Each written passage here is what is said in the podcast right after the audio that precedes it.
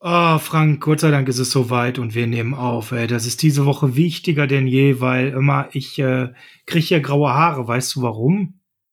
Nein, warum? Ich kann keine mehr kriegen. Ich habe schon keine Haare mehr. Ja, okay. Äh, ja, so viele sind bei mir auch nicht mehr da, aber die werden langsam grau, weil boah, ich verliere langsam mit dieser ganzen Bewegung im Raster echt den Überblick. Wer ist denn jetzt drin? Wer ist draußen? Frank, es wird höchste Zeit, dass wir darüber reden und äh, da mal Klarheit reinbringen. Sonst habe ich für die Dealer hier keinen Kopf frei.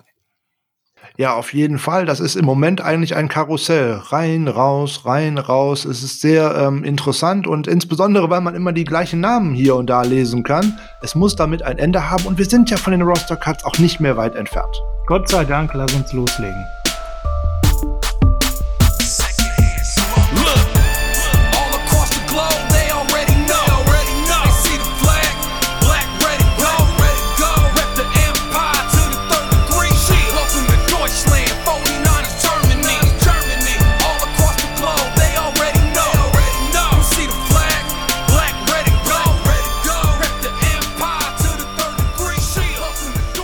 Es ist September. Es ist der 1. September, Dienstags und Dienstags ist natürlich Niners Huddle Zeit. Herzlich willkommen zum Niners Huddle, dem Podcast der 49ers Germany, dem schönsten und familienfreundlichsten Fanclub der San Francisco 49ers im deutschsprachigen Raum. Mein Name ist Sascha Lippe und wie immer an meiner Seite habe ich den Taktikprofessor Frank Höhle, schönen guten Morgen, schönen guten Tag, je nachdem, wann ihr uns zuhört. Danke für den Taktikprofessor, aber so sehr bin ich da gar nicht im Thema. Also Ball flach halten. Ja, sagst du so. Das ist wieder so dein, äh, ja, Licht unter den Scheffel stellen. Aber wir haben heute hier jemanden, der sicherlich taktisch äh, dir das Wasser reichen kann, aber auch sonst in vielen Bereichen. Und wir haben einen ganz besonderen Gast, vor allem auch deshalb, weil es ein ewiger und einer der wenigen Dante Pettis-Believer ist. Ich begrüße ganz, ganz herzlich, ihr kennt ihn alle von Snap, die Show, James Weaver. Herzlich willkommen. Dankeschön, Leute. Freut mich hier zu sein. Und ja, ich bin in der Tat Dante Pettis-Believer seit vielen Jahren. Oder seitdem ich ihn das erste Mal gesehen habe. Und äh, Ihr könnt euch nicht vorstellen, wie entzückt ich war, als die 49ers die tatsächlich in der zweiten Runde damals gezogen haben. Es ist nicht unbedingt so gekommen, wie wir uns das vielleicht alle erhofft hätten, aber der Zug ist ja noch nicht abgefahren. Ich wollte gerade sagen, James, wir äh, werden jetzt gleich mit dir mal das Hauptthema beackern und nach dem Hauptthema äh, gönn uns doch einmal noch deine eine Joker-Frage zu Dante Pettis, nämlich deine Prediction für die neue Saison und wir haben da noch eine zweite ganz spannende Facette. Du bist auch bekennender Alex Smith-Fan und auch da sollte man natürlich gleich noch mal zwei Minuten drüber reden nach der ganz besonderen Lebenssituation von Alex Smith, die da in den letzten Monaten ihn erreicht hat und die er ja ganz stark auch schon gemeistert hat. Dazu kommen wir aber gleich, denn du bist heute hier, um mit uns über ein ganz spannendes Thema zu reden, nämlich die D-Line unser Hauptthema und eine unserer letzten Position Previews. Frank, dann hätten wir noch ein bisschen was offen, aber nicht mehr viel, ne? Stimmt, danach hätten wir nur noch die Linebacker offen und da müssen wir uns ja irgendwie noch einen kleinen Termin suchen, dass wir das vor den Roster-Cuts noch auf die Reihe bekommen.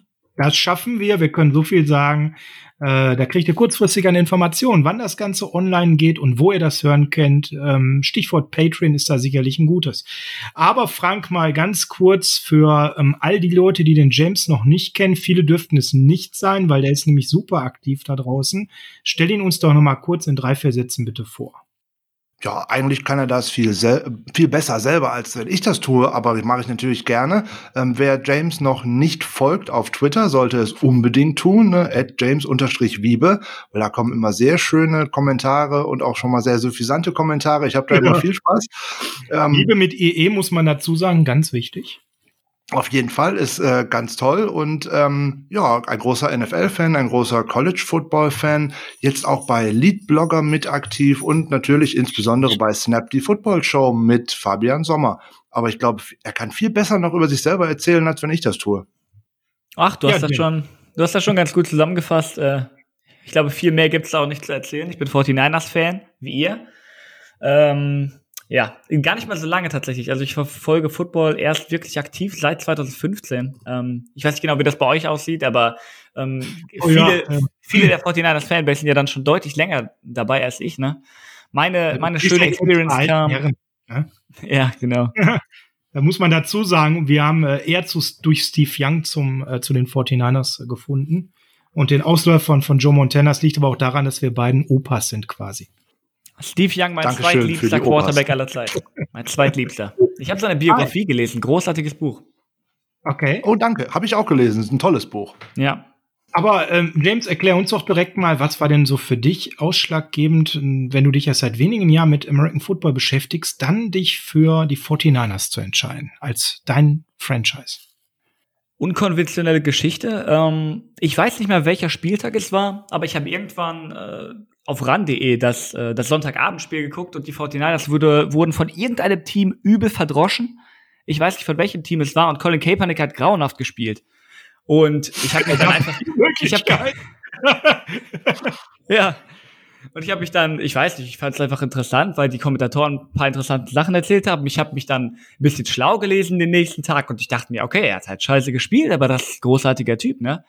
Ähm, und ja, das ist so einfach ein bisschen mehr damit beschäftigt. So, die Saison war auch dann nicht unbedingt schmackhaft natürlich, ähm, aber das Team ist geblieben und der Spieler auch, auch wenn er jetzt äh, nicht mehr in der NFL ist, aber immer noch großer Fan von ihm und seiner Arbeit.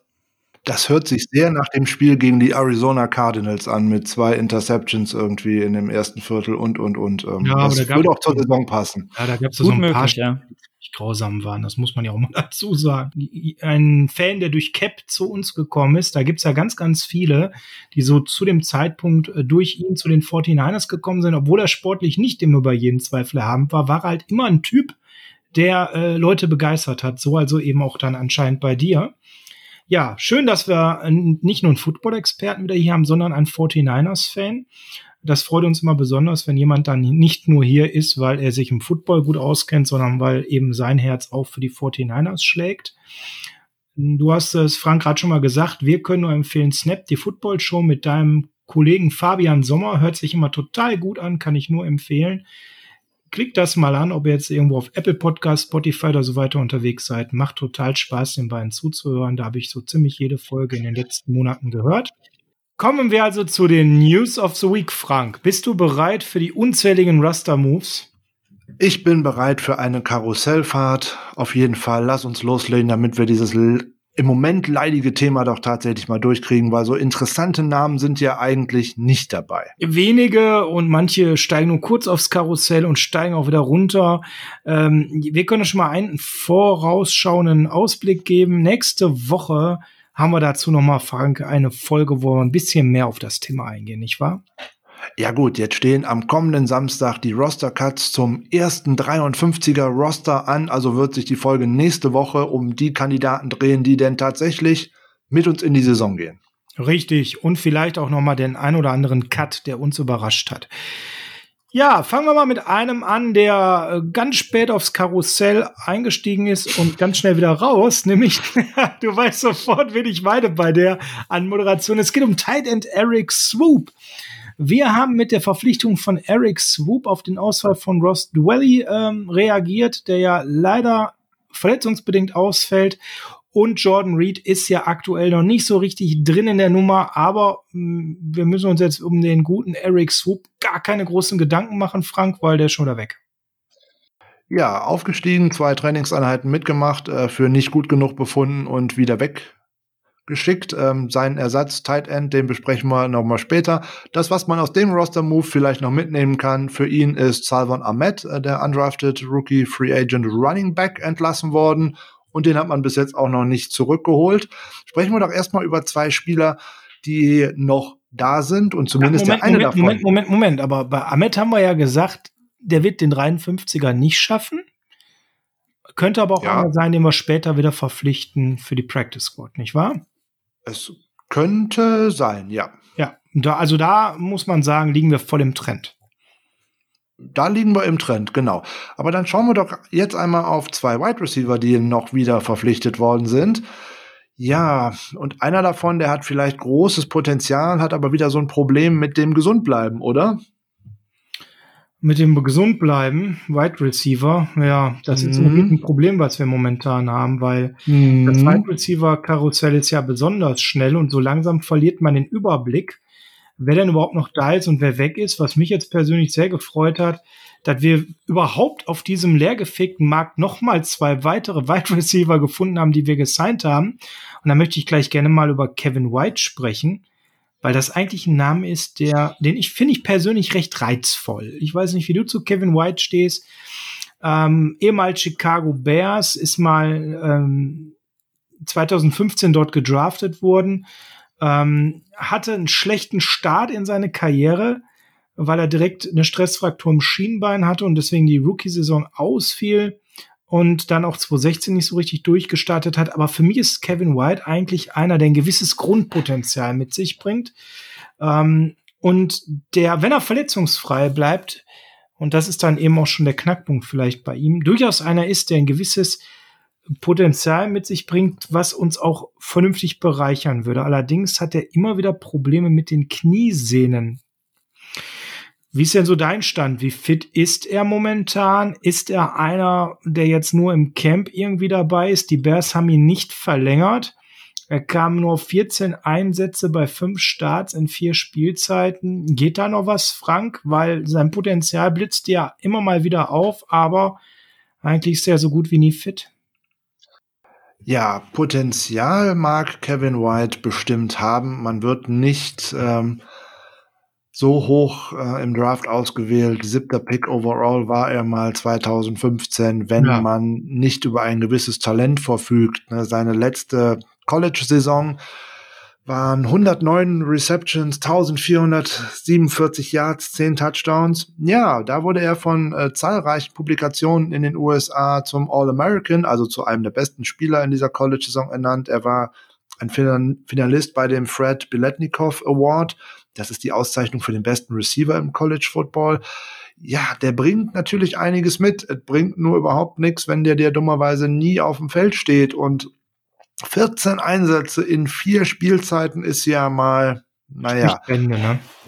nix, gar nix. So, und im Jahr 2019 hat er mal so gar nicht gespielt. Ähm, also in der Saison 2019 hatte noch Schwierig. ein Kurzzeitvertrag bei den Arizona Cardinals und die hatten letztes Jahr jetzt im Camp auch nicht unbedingt ein überragendes Wide Receiver Core und ähm, auch da hat er das nicht geschafft. Jetzt hatte er noch mal in, vor kurzem ein Tryout bei den Jets, die haben ihn nicht unter Vertrag genommen. Ja, jetzt ist er bei uns gelandet, weil wir so viele verletzte Wide Receiver haben und ehrlich gesagt kann ich mir nicht vorstellen, dass der auf dem 53er Roster landet. Ähnliches würde ich auch über die andere Neuverpflichtung im Wide Receiver Core behaupten. River Crackcraft. Ich musste erstmal ein bisschen mich schlau googeln, um ehrlich zu sein, weil den hatte ich jetzt gar nicht so auf dem Schirm. Ist ein Junge, der äh, im Abschlussjahr im College sich einen Kreuzbandriss zugezogen hat und konnte dann überhaupt gar nicht an diesem Pre-Draft-Prozess teilnehmen. Wurde dann 2017 war das in dem Fall auch überhaupt nicht ausgewählt, bekam keinen Vertrag, hat dann über Workouts irgendwann doch noch hineingefunden in die NFL, aber auch ja, eher überschaubar. Ne? War mal ein bisschen bei den Patriots, hat er keinen Vertrag bekommen, dann in der Practice Squad der Broncos, ist dort dann auch wieder gekickt worden, 2018 dann, nachdem er 2017 schon nicht so richtig Fuß fassen konnte, ebenfalls den Cut verpasst. Kam wieder nur in der Practice Squad unter. Immerhin ähm, kam er dann eben auch zu Einsätzen, aber kaum Targets, hat einen Catch gehabt für 44 Yard, also unter dem Strich nicht wirklich spannend. Ähm, konnte so ein bisschen Qualitäten als Special Teamer äh, zeigen, als Punt- und Kick-Returner vor allem. Und 2019 dann äh, kam er wieder nur zu einem einzigen Einsatz, fünf Offensiv-Snaps, 13 Mal im Special Team. Das liest sich extrem überschaubar. Dann ist er von den Broncos entlassen worden, war dann bei den Eagles. Also er ist keiner, der sich so richtig durchsetzen kann. Hat auch da den Future Contract nicht erfüllt und dann war noch ein bisschen zum Tribe bei den Cardinals. Jetzt ist er gerade bei uns. Also irgendwie habe ich das Gefühl, der ist nächste Woche wahrscheinlich wieder weg, oder? Ja, da habe ich auch schwer das Gefühl, dass der jetzt gerade mal fürs Camp verpflichtet worden ist, weil man noch einen für einen Returner vielleicht gebraucht hat und dass man halt Beine fürs Camp hat. Also ich sehe da weder Potenzial fürs 53er Roster und auch nicht für eine Practice Squad. Ähm, das ist ein Move, den kann ich überhaupt nicht verstehen. Insbesondere, weil man auch für ihn äh, Jaron Brown mit entlassen hat, den man davor schon gesigned hatte, wo man zumindest sich hätte vorstellen können, was man mit dem hätte anfangen können in der Shanahan Offense. Bei River Crawcraft bin ich mir auch überhaupt nicht sicher, warum man den überhaupt unter Vertrag genommen hat. Für mich Beine fürs Camp, Haken dran, tschö. Ja, dann lass uns doch mal auf einen schönen anderen Namen schauen und mal ein bisschen die Position wechseln. Jonathan Kongbo, ein wundervoll klangvoller Name, ein D-Liner, den wir verpflichtet haben. Ähm, einen, den wir entlassen haben. Genau. Und den wir jetzt, den wir trotz seiner hervorragenden Voraussetzungen im physischen Bereich eben jetzt nicht mehr dabei haben. Das heißt, in der neuen D-Liner-Folge, die wir gerade eben aufnehmen, ist er schon auch gar kein Bestandteil mehr. Wird im Internet teilweise noch ähm, in den Dev-Charts geführt, wenn sie nicht aktualisiert wurden, weil er ganz frisch eben auch gekickt wurde.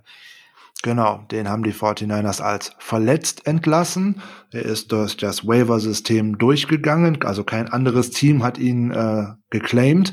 Damit kehrt er jetzt zu den 49ers zurück, nämlich auf die Injured Reserve List und damit ist die Saison für ihn eigentlich auch schon beendet.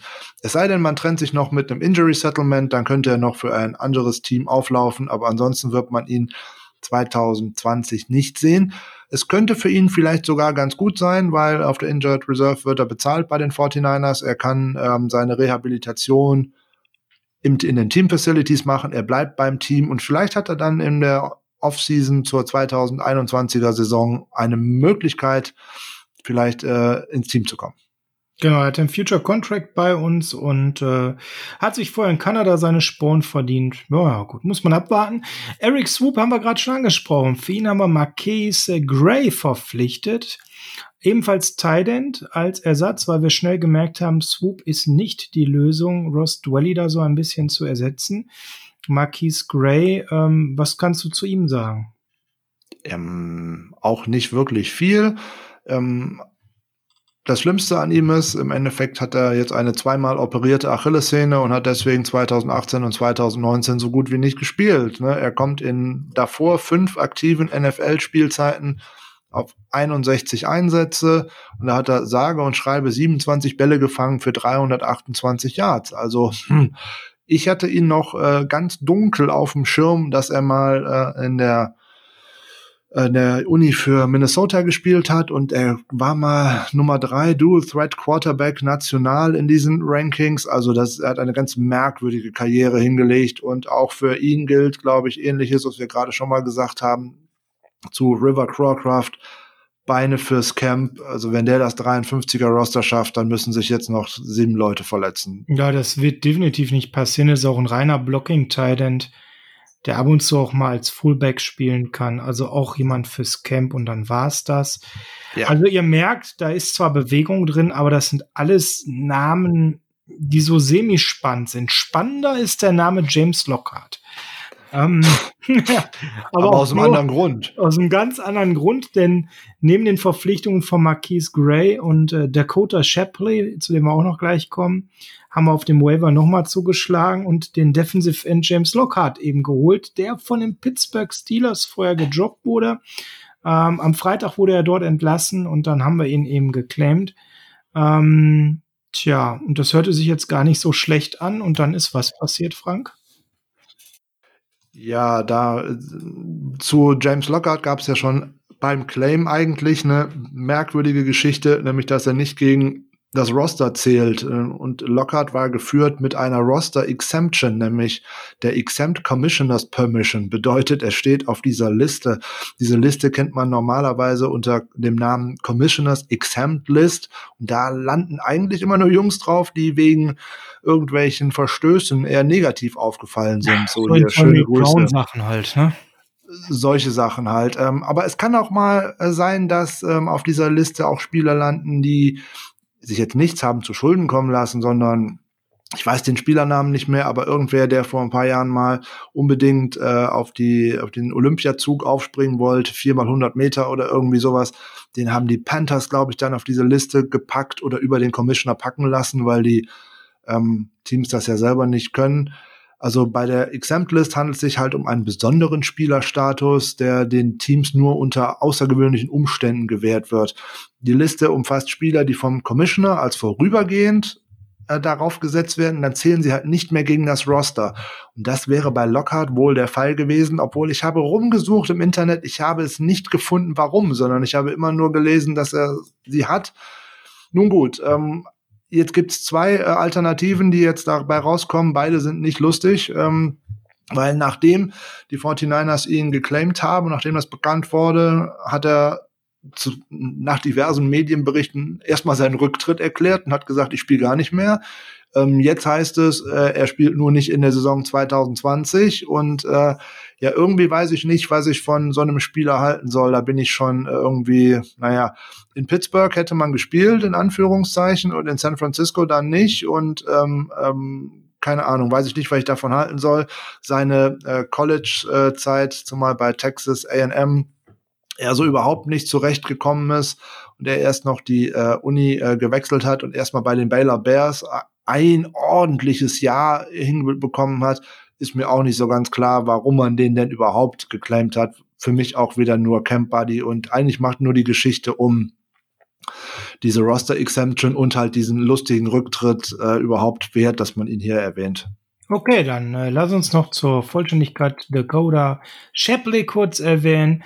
Der O-Liner, der äh, 2018 als undrafted Rookie zu den New York Jets kam, ähm, dort die Preseason verbrachte, inklusive der Preseason Games, dann aber eben den Roster Cut nicht überstanden hat. Ja, und dann eben eine Woche später dann äh, bei Saskatchewan Rough Riders in Kanada unterwegs war, ähm, in 2019 dann auch dort gespielt hat als bester Rookie. Das muss man dann doch schon mal hervorheben. Also er ist jetzt in Kanada nicht einfach mitgeschwommen, sondern hat sich schon auch ein bisschen hm, auf sich aufmerksam gemacht. Ähm, dann wegen der Covid Pandemie wurde ja die äh, CFL-Saison der Canadian Football League für 2020 abgesagt und Shapley hat sich nochmal entschieden, aus dem Vertrag mit den Rough Riders auszusteigen, nochmal einen Versuch zu nehmen in der NFL und dieser Versuch landet jetzt bei uns in einem Workout aktuell. Was ist so dein Gefühl bei ihm? Dass man hofft, ähm, eventuell einen vielseitig verwendbaren Offensive Lineman vielleicht in Richtung der Practice Squad bewegen zu können. Ich kann mir aktuell nicht vorstellen, dass er bei den acht oder neun O-Linern dabei ist, die definitiv den 53er Roster schaffen werden übers kommende Wochenende. Aber für die neue Saison gibt's ja die Regel, dass man anstatt 46, äh, 48 Spieler aktiv haben darf an einem Spieltag wenn einer, da, einer von diesen beiden zusätzlichen immer ein Offensive Liner ist. Und ich glaube, da werden die 49ers versuchen, zwei oder sogar drei von den 16 Practice Squad Spielern mit Offensive Linern zu belegen. Und da könnte Shepley vielleicht hinpassen. Erinnerst du dich noch an Folge 25 mit dem Christian Schimmel? Mehr Liebe für Büffelhüften, unser Position Preview O-Line. Ja. Erinnerst du dich noch daran, was wir an Prediction hatten für Kofi Amicia? dass er entlassen wird. Und was ist jetzt passiert? Er ist entlassen worden. Ach, Frank, wir haben eine echt gute Quote bisher. Das, das ja, waren aber auch bisher die leichten, das müssen wir auch mal zugeben. Ja, die schweren kommen die nächsten Tage noch. Ähm, das war's zu Kofi Amicia, mehr gibt's dazu nicht zu sagen. Viel ja. mehr zu sagen gibt's zu Alejandro oder wie oh wir Amerikaner Alex Barrett. Weil der Mann auch ist wie eine Katze, der ist zum dritten Mal zurück. Ja, man könnte jetzt böse formulieren und sagen, er ist nicht tot zu kriegen, er ist immer wieder da. Er, ja. ist, sozusagen immer er ist immer der, der wieder ähm, zurückgeholt wird, wenn irgendjemand auf einmal seinen Rücktritt erklärt, weil das war bei Spencer Long schon mal genau das Gleiche. Also recht merkwürdig, äh, alles, was man zu Alex Barrett sagen könnte. Vielleicht sieht man ihn auf der Practice Squad wieder und alles andere ist schon wieder vergebene Lebenszeit. Da können wir eigentlich noch die News rund machen und äh, nochmal wieder kurz über Verletzungen sprechen, weil das bleibt ja nun mal leider so. Im Moment, wir ähm, können vielleicht sagen, dass wir Alex Barrett in der weiterführenden Folge zu D-Line nicht haben, weil er so belanglos ist. Genau, also das ist, das können wir gerne noch über ihn sagen. Ähm, dann kommen wir doch bitte zu JJ Nelson. Jawohl. Ja, kür Markus kürzlich, Nelson. Genau, kürzlich verpflichtet, ähm, Saisonende eigentlich, weil ähm, er wäre jetzt mit einer Knieverletzung mindestens vier Wochen ausgefallen. Jetzt haben die 49ers sich entschieden, ihn auf die Injured Reserve Liste zu setzen, was gleichbedeutend in diesem Saisonstadium mit ähm, Saisonende ist. Das ist äh, ja, das ist doof für ihn. Ähm, nur ein Injury Settlement, das hatten wir ja vorhin schon mal, könnte ihn jetzt noch wieder irgendwo zum Spielen bringen. Und das Verletzungspech, was wir da im Wide Receiver Core haben, das ist ja einfach äh, unglaublich. Jetzt nach Debo Samuel, Richie James, Jalen Hurt, Brandon Ayuk und dann noch das Opt-out von Travis Benjamin, jetzt auch noch ein Ersatzverpflichteter, JJ Nelson, auch schon verletzt und für die Saison raus. Also das nimmt ja Züge an, die sind langsam ähm, ja kaum mehr nachzuvollziehen und ähm, dann kommt jetzt ganz aktuell noch zwei Sachen zum Injury Update rein, nämlich dass äh, Jerry Greenlaw jetzt erstmal im Concussion-Protokoll ist hm. und dass und dass Fred Warner auf der Covid-19-Liste gelandet ist. Was ja nicht heißt, dass Fred Warner äh, an Corona erkrankt ist, sondern dass es kann ja auch jemand in seinem Umfeld sein mit einem positiven Test. Und äh, er hat jetzt auch schon die letzten ähm, Practices nicht mitgemacht. Also da konnte man schon ahnen, dass da irgendwas ist. Also man hat das offensichtlich vorher erahnt, hat ihn da schon rausgenommen und jetzt gilt es halt ein paar Tage auf ihn zu verzichten. Was besonders bei Warner schade ist, weil er ist eigentlich der Topstar des Trainingcamps. Ähm, wenn man so die aktuellen Eindrücke liest, dann war er eben derjenige, der die geilsten Leistungen abgeliefert hat und am meisten auf sich aufmerksam gemacht hat. Schade, ja, so an, der, schade an der Stelle, muss man ganz klar sagen. Aber das ist momentan eben so ein Pech, was uns unheimlich hold ist, weil ein anderer, dessen Namen du auch gerade schon genannt hast, der im Trainingscamp sehr positiv eben sich präsentiert hat. Mit Brandon Ayuk ist mit seiner Kniesehne, die gereizt ist, jetzt auch ausgefallen. Also Fred Warner war der, der defensiv sehr überzeugt hat. Ähm, Breakout war Brandon Ayuk. Und der dritte, der im Trainingscamp gerade richtig liefert, der ist Gott sei Dank noch fit und wir hoffen, es bleibt so. Das ist der gute Trent Williams. Ja, das muss bitte unbedingt so bleiben, weil der ist auf jeden Fall die Lebensversicherung auf unserer linken Seite. Und ähm, ohne einen guten Left Tackle und ohne auch seine starken Blockfähigkeiten, gerade im bei der Pass Protection wird äh, die Saison nicht gut für uns laufen können, wenn er nicht auf dem Feld steht. Ja, und dann gibt's noch eine Sache, die möchte ich natürlich an der Stelle auf jeden Fall aus dem Trainingscamp hier nochmal hochspülen, Frank, weil das ist etwas, äh, ja, wo wir wirklich sehr große Hoffnungen reinsetzen. Der beste Comeback-Player momentan im Trainingscamp ist Jarek McKinnon tatsächlich. Das äh, schreiben sehr viele Beatwriter. Da schreibt man oder man liest dort nur Gutes über Jared McKinnon. Ähm, hoffentlich stimmt das auch alles. Jetzt äh, ist das für Fans und alles recht schwierig, weil sonst sind die meisten Trainingseinheiten immer sehr öffentlich. Man sieht ganz viele Handyvideos und man bekommt schon mal so einen Eindruck. Jetzt ist es auch zumeist für die Presse nicht zugänglich ja, da weiß man nicht so genau, was man davon halten soll. Und auch die Pressevertreter, die sonst immer sehr nah am Gespür sind und einem immer verlässliche Informationen geben können, die sind halt sehr weit weg. Und was man davon jetzt so für bare Münze nehmen soll, wir drücken Jared McKinnon auf jeden Fall die Daumen. Ich würde mich sehr freuen, wenn er die die Waffe im Passspiel aus dem Backfield denn sein könnte, die wir jetzt zwei Jahre äh, vermisst haben ja, wir werden es ab nächste Woche sehen, dann geht die Saison schon los und dann hören auch endlich diese ganzen Wasserstands- und Trainingsmeldungen auf. Ja, wobei wir da noch mal ganz kurz einen Blick auf die Rookies werfen wollen. Da werden zwei, drei doch sehr positiv äh, erwähnt. Brandon Ayuk haben wir gerade schon genannt. Javon Kinlaw ist noch nicht so NFL-ready, da kommen wir gleich nochmal mit unserem Gast James dazu. Aber ähm, wer auch sehr positiv erwähnt wird, ist der gute Jermichael Hasty und Charlie Werner, die sich besser schlagen als gedacht. Und dazu gehört tatsächlich auch Colton McKivitz und Jajuan Jennings, die auch beide einen sehr positiven Eindruck hinterlassen. Also da scheinen wir an der Stelle wirklich gute Griffe gemacht zu haben und die Jungs scheinen teilweise doch weiter zu sein als gedacht. Das lässt in der aktuellen Situation mit all den Verletzungen, die wir hier momentan leider haben, doch so ein bisschen hoffen, dass der ein oder andere die Gunst der Stunde nutzen kann, um danach zu rücken und auf sich aufmerksam zu machen. Ja, auf jeden Fall. Die äh, 49ers scheinen da ein gutes Händchen zu haben. Ähm, ich habe in der kurzen Folge, das ist auch wieder eine Überleitung des Todes gerade, ja, in dieser kleinen To the Point Folge, die ich ja für Patreon letzte Woche einmal schon mal hochgeladen hatte, ja ähm, meine Training Camp Philosophie allen gesagt, ähm, macht euch über nichts Gedanken außer über Verletzungen. Ähm, schauen wir, was denn tatsächlich dabei rauskommt. Und ähm, da sind wir eigentlich auch schon beim Thema Patreon. Das war eine doppelte Überleitung des Todes zum Thema ja, Patreon-Supporter. Genial. Wir, ja, Frank und ich, werden jetzt hier nämlich immer mal wieder kleine neue Ideen zu Sonderformaten hochladen bei Patreon. Und die erste Folge wird immer for free sein. Und ihr habt die Gelegenheit, da reinzuhören. Und eure Meinung ist uns wichtig. Gefällt euch das Format? To the Point war so ein erster Testballon und Frank, wir können schon verraten, da kommt in den nächsten Tagen noch was Neues. Ähm, was Knackiges, was Kurzes.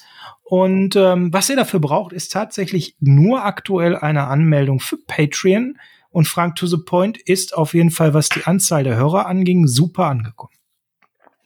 Ja, auf jeden Fall. Dafür, dass sich jetzt schon weit über 100 Menschen dieses äh, kleine Machwerk über Verletzungen und Training Camp Philosophie äh, angehört haben.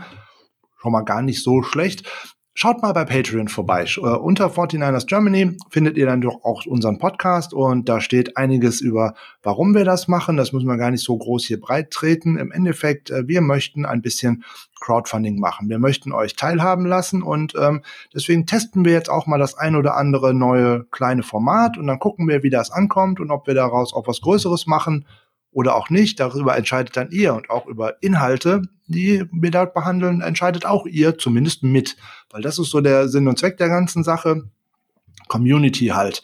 So, und was ganz wichtig ist für diese Community, sind auch die Supporter, die uns unterstützen. Und deswegen möchten wir diese Woche auch nochmal zwei Leute hier direkt wieder namentlich erwähnen. Das sind nämlich die, die von der letzten Woche jetzt neu dazugekommen sind als Patreon-Supporter. Und das sind auch äh, zwei Mitglieder von den 49ers Germany. Da geht nämlich ein ganz großes Dankeschön von Sascha und mir an Volker Kühnle und an Lukas Herrmann. Vielen Dank, dass ihr uns auch als Supporter unterstützt. Und da freuen wir uns kolossal drüber. Ja, vielen, vielen Dank, Volker und Lukas, an euch. Also die Patreon-Supporter werden immer mehr. Vielleicht spoilern wir gleich schon mal, was da als nächstes Format die Tage auf Patreon erscheint, Frank. Vielleicht habe ich da gleich Lust drauf. Im Gespräch mit James. Mal gucken. Ähm, ja, wir sind fast durch, aber wollen noch mal auf eine Frage eingehen. Ganz kurz, gar nicht jetzt zu lange, weil dieses Thema ist viel zu kompliziert, um das an der Stelle auch ausreichend in einem Podcast, der nicht zu lang werden soll, zu beleuchten. Aber es gab die Rückfrage von euch, ähm, wie wir das denn so finden, wenn da die 49ers in ihrem Social Media Bereich ähm, zu Black Lives Matter Stellung beziehen mit einem schwarzen Bildschirm, mit einem schwarzen Logo und daraufhin die Reaktion der Fans in alle Richtungen geht und damit leider auch in sehr, sehr negative Richtungen. Und Damfrang und ich ähm, wirklich lange überlegt, ob wir überhaupt was dazu sagen, aber wir haben gesagt, doch so ganz kurz zwei, drei Minuten wollen wir etwas dazu sagen. Schlussendlich ist das so, Frank, kann man sagen, es liegt ja nicht in unserer Macht und in keiner Macht von irgendwem, wenn man etwas ins Internet stellt, wie Menschen darauf reagieren. Und dass es Menschen gibt, die darauf gut reagieren, ist wunderbar, aber leider gibt es auch Menschen da draußen, die ich jetzt nicht kollektiv als dumm bezeichnen will, aber auf jeden Fall als hinterfragenswürdig bezüglich ihrer Einstellung zu gewissen anderen Menschen, die das dann auch, ich sage es mal salopp, ins Internet kotzen. Und so ist also auch an der Stelle passiert, ne, Frank? Ja gut, da nehmen leider viele Menschen auch den Inter das Internet oder Social Media generell so als Schutzmantel und man lässt seine Meinung einfach mal los und denkt, da passiert nichts und da muss man sich auch nicht rechtfertigen, sondern da schreibt man einfach mal drei, vier doofe Zeilen und äh, hat auch noch immer nicht verstanden, was sich da gerade in den USA gerade bewegt und auch äh, zu Recht bewegt. Natürlich muss man da auch Gewalt von beiden Seiten verurteilen, ohne Wenn und Aber. Nur diese Menschen, die da gar nicht verstehen, worum es da eigentlich geht, dass die sich zu solchen Sachen einfach noch äußern. Und ähm, die Frage von Jan Meyer war halt, wir haben in einer Folge gesagt, dass San Francisco eine bunte Stadt ist und dass jeder dort willkommen ist und dass die Menschen sehr tolerant sind. Ja, aber das sind ja jetzt nicht auch zwangsweise Menschen aus San Francisco, die das Ganze kommentieren, sondern halt weltweit, dass irgendjemand da seinen seine Missbilligung ähm, ablässt, dass die 49ers sich mit und zu Recht mit auf diese Seite von Black Lives Matter und der ganzen Bewegung, die jetzt da gerade entsteht, stellen, wie es ja auch viele, viele Teams in vielen amerikanischen Sportarten tun. Deswegen die Kommentare darunter von Einzelnen, die muss man auch immer aus dem Blickwinkel betrachten, dass ähm, der Amerikaner an sich, in Anführungszeichen, ohne da was groß über den Kamm scheren zu wollen, ähm, eigentlich, wenn es um seinen Sport geht, politisch nicht belästigt werden möchte, in Anführungszeichen. Ne? Da möchte man nur noch unterhalten werden. So dass der Sport jetzt gerade eine viel größere Funktion einnimmt als nur die Unterhaltung, sondern auch eine große gesellschaftspolitische Rolle einnimmt. Das möchten viele Menschen dann halt nicht wahrhaben und das soll auch nicht Teil ihrer Welt sein. Und da muss man dann halt irgendwie so einen verächtlichen Kommentar loslassen, obwohl man noch gar nicht diese furchtbare Teilung in diesem Land, die auch die letzte Präsidentschaft nicht unbedingt vorangebracht hat, um es mal freundlich zu formulieren, ähm, wie schlimm dort es teilweise ist, wenn man sich selber in diese Lage gar nicht hineinversetzen kann. So kann ich mir nur erklären, wie solche abschätzigen Posts und dergleichen auch über sein Team, na, da wird ja auch über die 49ers gemeckert, über sein Team, ist mir unverständlich, wie man das machen kann und ähm, ja, Sascha, ich kann da immer nur sagen, ich bin bei so, so Entwicklungen immer, immer ein wenig persönlich entsetzt, weil ich nicht verstehe, was in den Köpfen dieser Menschen vorgeht. Ja, die Sache ist natürlich auch die, dass viele es immer noch nicht verstehen. Überlegt mal die Bilder damals, als der gute Cap ge gekniet hat und andere mitgemacht haben, wie viele äh, Weiße dann das als Angriff auf ihr Land verstanden haben und dann Trikots verbrannt haben und so weiter. Das ist noch nicht so lange her. Und ähm, mir fehlt nach wie vor das Gefühl, das wirklich beurteilen zu können. Aber ich habe da so einen Eindruck, dass viele Amerikaner immer noch nicht verstanden haben, worum es geht. Obwohl die schrecklichen äh, Ereignisse rund um George Floyd vor einigen Monaten und jetzt gerade das, was äh, ja in Wisconsin passiert ist, ähm, sollten eigentlich jegliche Interpretationsmöglichkeiten ähm, vermeiden, weil eigentlich total sonnenklar ist, was das Problem ist. Aber gerade die Weißen leben da in einer eigenen Bubble in Amerika, äh, die sehr rückmeldefrei ist. Ähm, ganz einfaches Beispiel, um das zum Abschluss zu bringen, in Wisconsin, wo jetzt da diese schreckliche Geschichte passiert ist, wo da ein Polizist da auf den wehrlosen äh, schwarzen, dunkelhäutigen, schwarzafrikaner, wie auch immer geschossen hat, ähm, in den Rücken vor den Augen seiner Kinder, die im Auto saßen. In Wisconsin äh, pro, proklamiert man immer für sich, dass man sehr fortschrittlich ist. Ähm, warum das Ganze? Weil man damals nämlich ganz viele Dunkelhäutigen geholfen hat wenn die aus Texas oder anderen Bundesstaaten geflüchtet sind nach Wisconsin. Aber warum hat man denen geholfen? Historisch, man hat denen geholfen, weil man die nicht in Wisconsin haben wollte.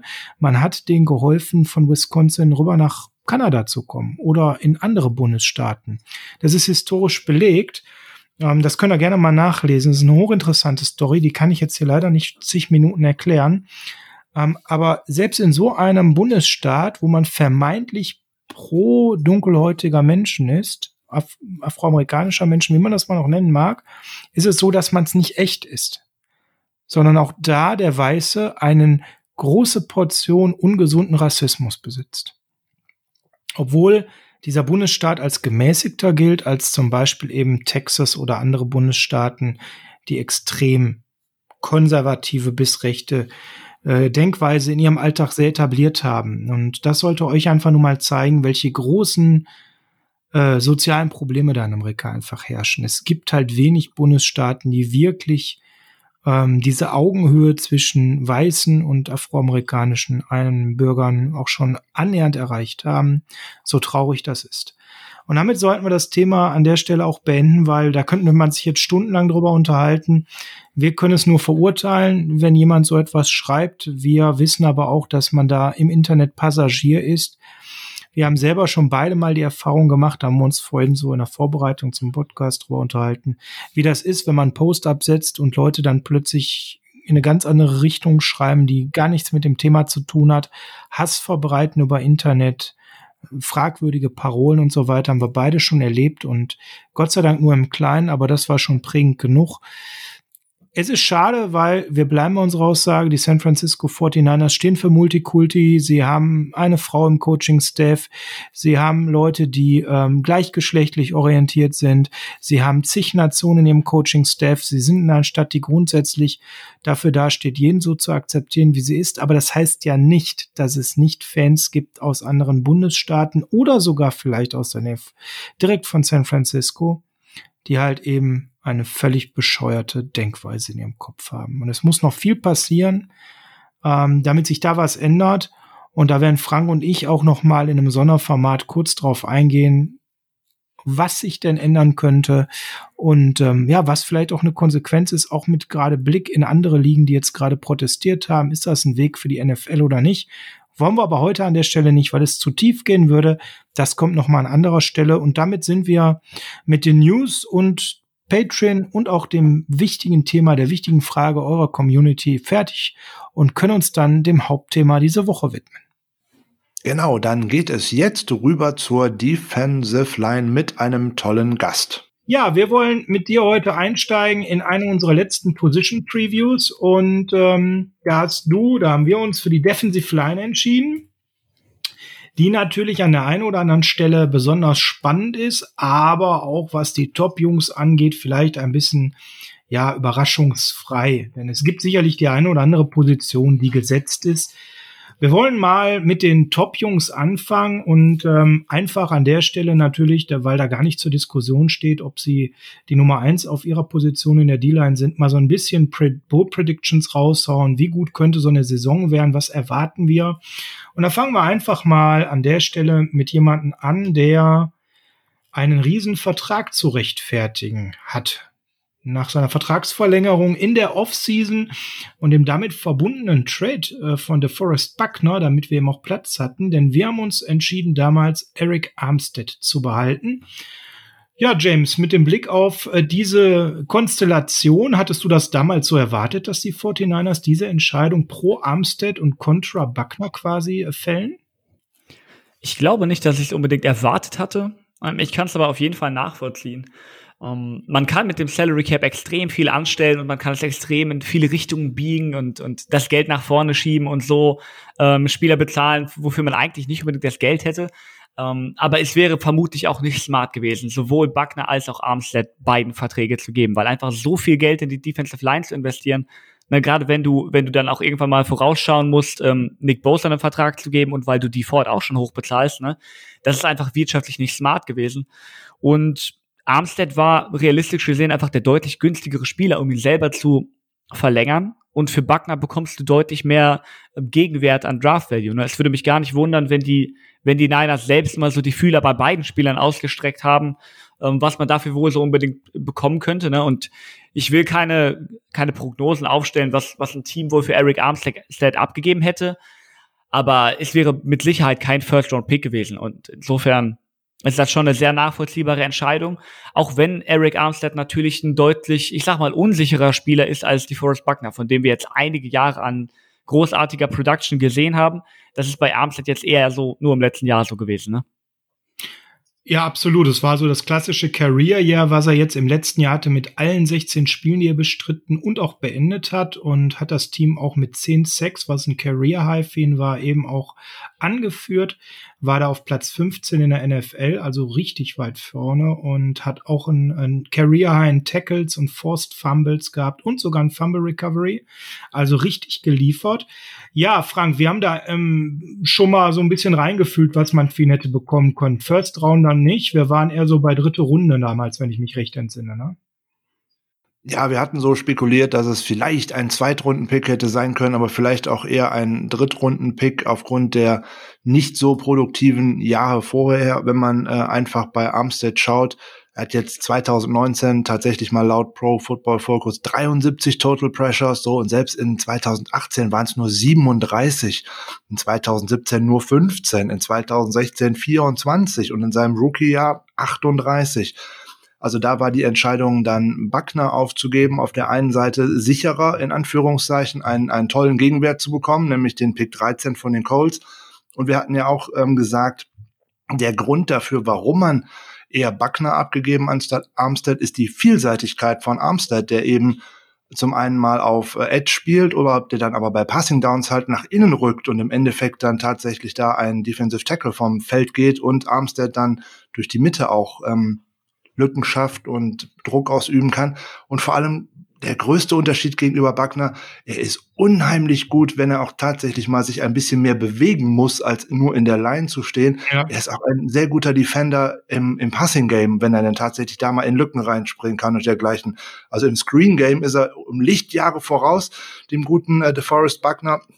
Aber Buckner hat ansonsten an seiner Konstanz und dergleichen, da ist er leider Armstead um Lichtjahre voraus. Das wäre schön, wenn wir von Armstead eine Saison bekommen könnten, die der von 2019 auch nur ähnelt. Also nicht, dass er die jetzt noch wiederholen oder toppen kann, aber zumindest mal ähnelt. Wenn er so am Ende der Saison so mit 60, 65 Total Pressures rausgeht oder sowas, das wäre schon gut. Ja, man muss ganz klar sagen, äh, zur Einordnung mal für alle da draußen, wir haben wieder Defensive Grades rausgesucht äh, für unsere Mannschaft äh, und da war Richard Sherman auf eins und Nick Bosa auf zwei. Das hätten jetzt viele vielleicht so erwartet, was wahrscheinlich die meisten nicht erwarten.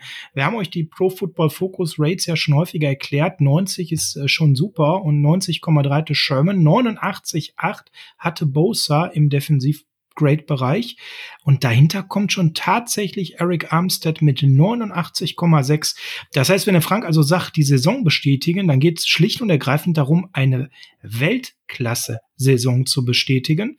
Denn danach kam dann der Dump-Off mit Jimmy Ward 85, den viele sicherlich auch nicht an der Stelle sehen. Und der Forex Buckner tatsächlich war in der Defensive nur der fünftbeste Spieler mit 81,5. Der hat also nach Pro Football Focus Defensive Rates fast 10 Punkte unter Eric Armstead gelegen. Und wir haben ja auch immer das Argument gebracht, Frank, dass wir bei DeForest Buckner eben keine weitere Entwicklung gesehen haben, sondern er auf einem zugegeben recht hohen Niveau äh, operierte, aber eigentlich so in so einer Stagnation sich befand. Und ähm, ja, an der Stelle jetzt auch nicht mehr zu erwarten war, dass da noch viel kommt. Er war ein überdurchschnittlicher, aber kein Weltklasse-Spieler auf seiner Position, James. So haben wir das mal für uns gesehen. Und man setzt jetzt eher da rein, dass mit Armstead noch viel Potenzial da ist. Wie schätzt du sein Potenzial ein? Kann er die Saison, wie er sie letztes Jahr gespielt hat, annähernd bestätigen? Ist das überhaupt realistisch?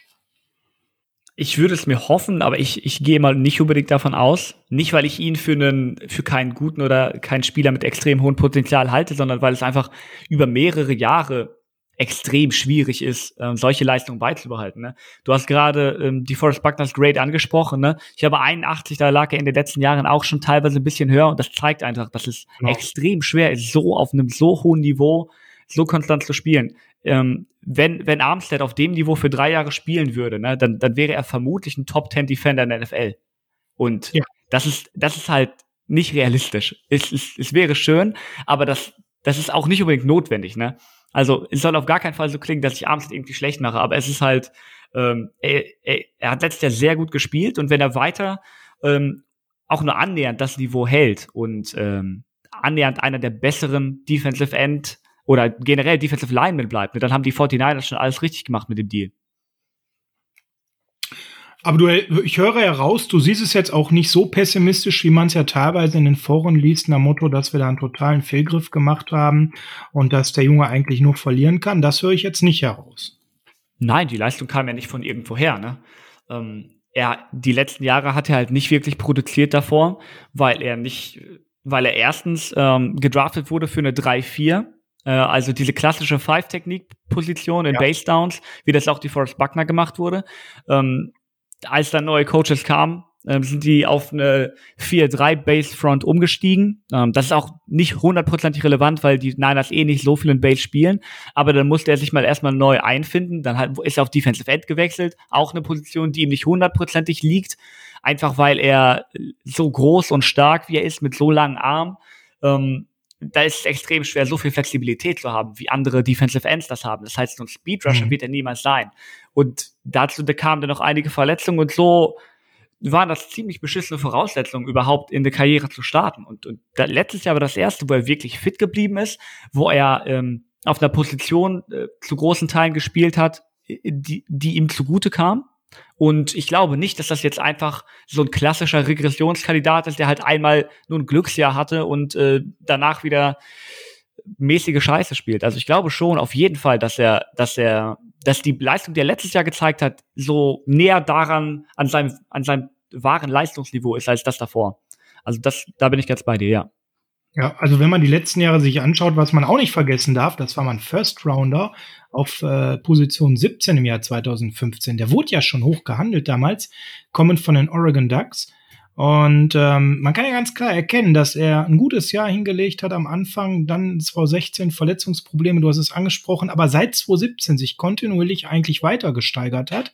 Natürlich nochmal mit einem Riesensprung von 18 zu 2019, aber auch 2018 die Saison war schon nicht so verkehrt.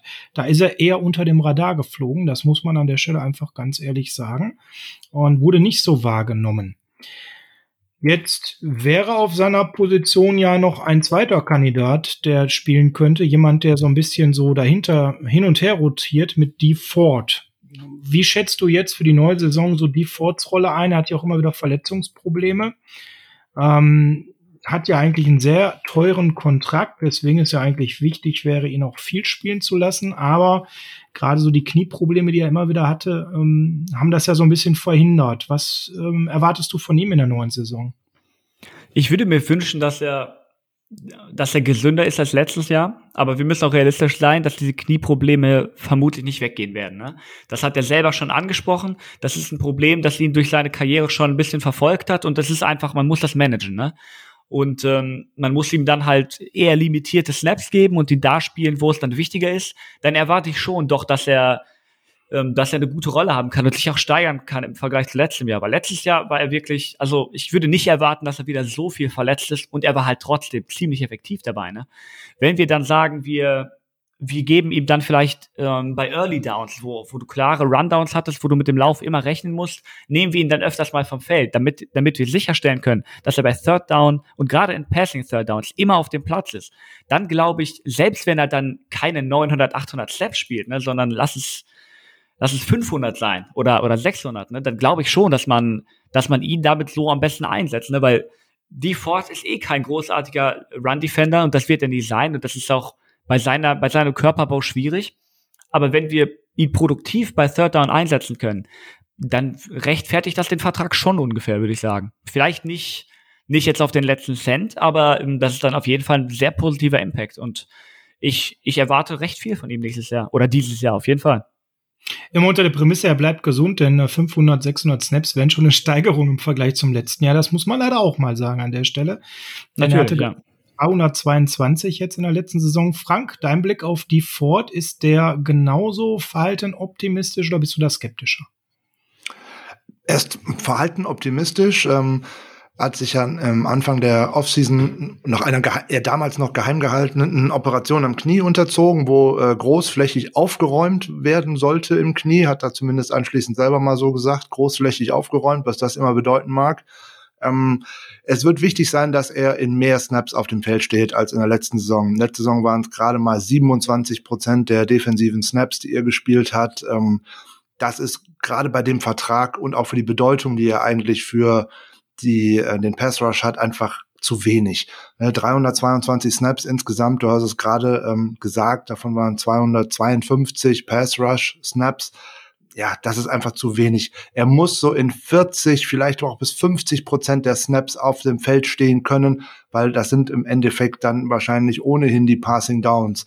Ja. James hat vollkommen recht. Bei rein, als reinen Run-Verteidiger, da braucht man ihn einfach nicht auf dem Feld zu haben. Das ist äh, nicht so wirklich sein Ding. Wenn man da mal auf seine Karriere-Grades schaut, dann wird's aber schon übel. Also da sieht er nicht gut aus, da liegt er immer so um 60 herum und in einem Jahr auch mal kräftig drunter. Guckt man dafür dann mal auf seine Pass Rush Grades, dann schnellt das alles in die Höhe. Er ist ein, ein Spieler, der unheimlich viel Impact reinbringen kann. Und zwar nicht, weil er mal irgendeinen Runner stoppt, sondern weil er tatsächlich den Quarterback unter Druck setzt und nicht zwangsweise nur mit Sacks, sondern auch, weil er schlichtweg und ergreifend auch mal Ballverluste produziert, nämlich Fumbles und dergleichen. Oder weil er den auch zum Beispiel in die andere Richtung treibt. Das ist ja eigentlich auch das Wichtige, dass man nicht lösen, ja. Genau, dass man nicht nur äh, den Pass Rush von einer Seite hat. Du musst ja wissen, da kommt, oh ja super, wir müssen nur auf die linke Seite aufpassen, nur von da kommt Bosa, prima, dann können wir die rechte mal vernachlässigen. Nein, es müssen ja zwei sein, damit der Quarterback eben nicht weglaufen kann und damit auch dann in der Mitte womöglich dann Armstead abräumen kann oder auch Kinlau. Also von daher, Ford muss äh, gesünder bleiben und muss eigentlich so seine Snap-Anzahl zum letzten, letzten Saison verdoppeln und ich hoffe, dass, er, dass ihm das gelingt. Das würde ja so in die Richtung gehen, wie James gerade sagte. Also zum Vergleich mal haben Bowser und Armstead zum Beispiel über 900 Snaps gespielt und er kam immer auf 322. Wenn er das verdoppelt, ist er bei 600. Dann wäre er bei über 60 Prozent der Defensive Snaps. Ich denke, dann wäre man ja äh, ganz okay. Und man darf ja nicht vergessen, was für eine hervorragende Kombination das eben war mit Bowser und die Ford, wenn die zusammen auf dem Feld waren. Das hatte schon ordentlich Impact, ne? Oder James, wie hast du das so erlebt? Hundertprozentig. Und das hat halt damit zu tun, dass dass die beiden stilistisch halt sich nicht unbedingt ähnlich sind, ne? Dass die ähm, Defenses immer vor neue Herausforderungen stellen. Über Bowser werden wir vermutlich gleich auch noch reden, aber die Ford ist halt genau das Gegenteil von dem, was Eric Armstead als Edge Defender ist, ne? Ähm, er ist deutlich kleiner, deutlich kürzere Arme, aber mit einem deutlich heftigeren Get-Off, ne? Ähm, ja. Wie, wie, wie du das schon ein bisschen angedeutet hattest, ich habe mir vorhin noch mal so ein bisschen als Vorbereitung und auch äh, um gute Laune zu bekommen, das Vikings-Spiel der letzten Saison angeschaut. Ähm, immer wieder schön. Ah. Und selbst wenn selbst wenn statistisch nichts dabei rausspringt bei Default, ne, selbst wenn es nicht mal ein Pressure oder ein Hurry wird, ähm, wie er vom, vom, von der Line of Scrimmage wegkommt und wie viel Raum er mit seinen ersten Schritten überbrückt und wie weit der Tackle nach außen mit ihm gehen muss, ne? Das, das bringt so viel Raum für defensive Stunts zum Beispiel, ne? Wenn du dann beispielsweise den, den Nose Tackle nach innen crashen lässt und Eric Armstead ähm, in so einem TE-Stunt loopen lässt quasi. Ich, ich, hoffe, ich hoffe, ihr könnt mir folgen, aber das, äh, das kreiert so viel Raum und das ähm, er erlaubt den anderen Spielern so viel mehr Freiheiten. Ne? Das ist, ähm, es wäre extrem wichtig, wenn wir wenn wir ihn zurückbekommen könnten. Und ja, wie du komplett richtig gesagt hast, er hat halt auch extrem viele Steps oder, oder, oder sehr viele Steps, bei denen er dann halt mit diesen ersten zwei Schritten am Tackle schon fast vorbei ist, weil er eben auch diese Flexibilität hat, dass der Pfad, den er zu Quarterback nehmen kann, ein ganz anderer ist, als wenn, wenn jemand wie Eric Armstead ähm, versucht von außen um den Auftritt-Tackle rumzulaufen. Ne? Das ist halt nicht der Weg, mit dem er gewinnen kann. Aber die Ford mhm. kann das schon. Man merkt es einfach bei jedem Snap, was für ein Stress auf der Seite für die O-Liner ist, wenn die Ford eben gegen sie spielt. Wie du schon sagst, der zieht das auseinander, der treibt sie nach außen, der ist unheimlich schnell und wendig, äh, schwer zu kontrollieren. Und das öffnet halt dann äh, der D-Line und ihrem Coach ganz viele Möglichkeiten, das auch auszunutzen. Und eben klar, gerade wurde es ja auch schon gesagt, auf der anderen Seite kommt Bowser, zu dem kommen wir jetzt gleich. Das heißt, du hast halt eben den doppelten Stress und von der Technik, wie du das gerade schon gesagt hast, James, ganz unterschiedlich. Das heißt, wenn die mal die Seiten wechseln, dann sind die O-Liner ganz schnell mal lost, weil sie da komplett umstellen müssen von der Technik und das können die wenigsten O-Liner mal eben so. Also eine ganz, ganz spannende Konstellation, die wir da an der Stelle haben ja, wir drücken mal die Daumen, dass die Ford in der neuen Saison ja im Bestfall seine Snaps verdoppelt. Ähm, oder zumindest in Richtung über 500 kommt. Gegen die Seahawks kann er zum Beispiel ganz viel draußen sitzen bleiben, weil die ja fast nur laufen. Das ist zum Beispiel ein Spiel, da könnte man ihn wunderbar schonen. So, damit haben wir wieder so den kleinen Seahawks-Seitenhieb auch verteilt an der Stelle. Ähm, kommen wir zu unserem nächsten Kandidaten. Du hast ihn gerade schon kurz angesprochen. Der nächste, den wir einlocken können als festen Starter, um die Leute geht's ja gerade so ein bisschen, ist Nick Bosa. Ne, ne, natürlich unser, ja, fast schon, würde ich sagen, overhyped Star an der einen oder anderen Stelle, weil natürlich es unfassbar ist, wie viel Liebe der bekommen hat für seine Leistung in der letzten Saison. Ähm, James, wie hast du das erlebt? Er hat ja nun diverse Preise abgestaubt, Lobeshymnen bekommen. War das absolut zu 100 Prozent gerechtfertigt oder hat man am Ende ihn auch so ein bisschen zu sehr gehypt? Ja, also es ist schon, es ist schon beeindruckend, wie so ein Spieler in die NFL gekommen ist. Aber wenn wir ehrlich sind, war das halt auch ungefähr das, was wir uns erwartet haben von Nick Bosa. Vielleicht nicht unbedingt im ersten Jahr, weil selbst frühe Draftpicks haben gerne mal Probleme im ersten Jahr, sich auf die NFL einzustellen und ähm, sich, sich an das ganze Umfeld und das neue Spielniveau zu gewöhnen. Ähm, aber solche Leistung hätte ich schon so im zweiten, dritten Jahr von, von Bowser irgendwo erwartet, weil es halt wenige Spieler gibt, die wirklich so pro-ready waren wie Nick Bosa, ne? Ähm, du hast ganz viele Defensive Ends, die halt sehr hoch gedraftet werden, weil sie unglaubliche Athleten sind ähm, und weil, weil sich Coaches dann sagen, wenn wir denen noch Technik beibringen und wenn, äh, wenn wir die, die PS auf, aufs Spielfeld bringen, dann kann das was richtig Großartiges werden. Pat, ähm, Nick Bosa hatte diese Technik schon zu großen Teilen. Ne? Das hat damit zu tun, dass, dass sein Bruder schon in der NFL spielt, dass sein mhm. Vater, glaube ich, in der NFL gespielt hat. Ich glaube, sein Onkel auch. Ja. Das ist eine Richtig. wahre Athletenfamilie.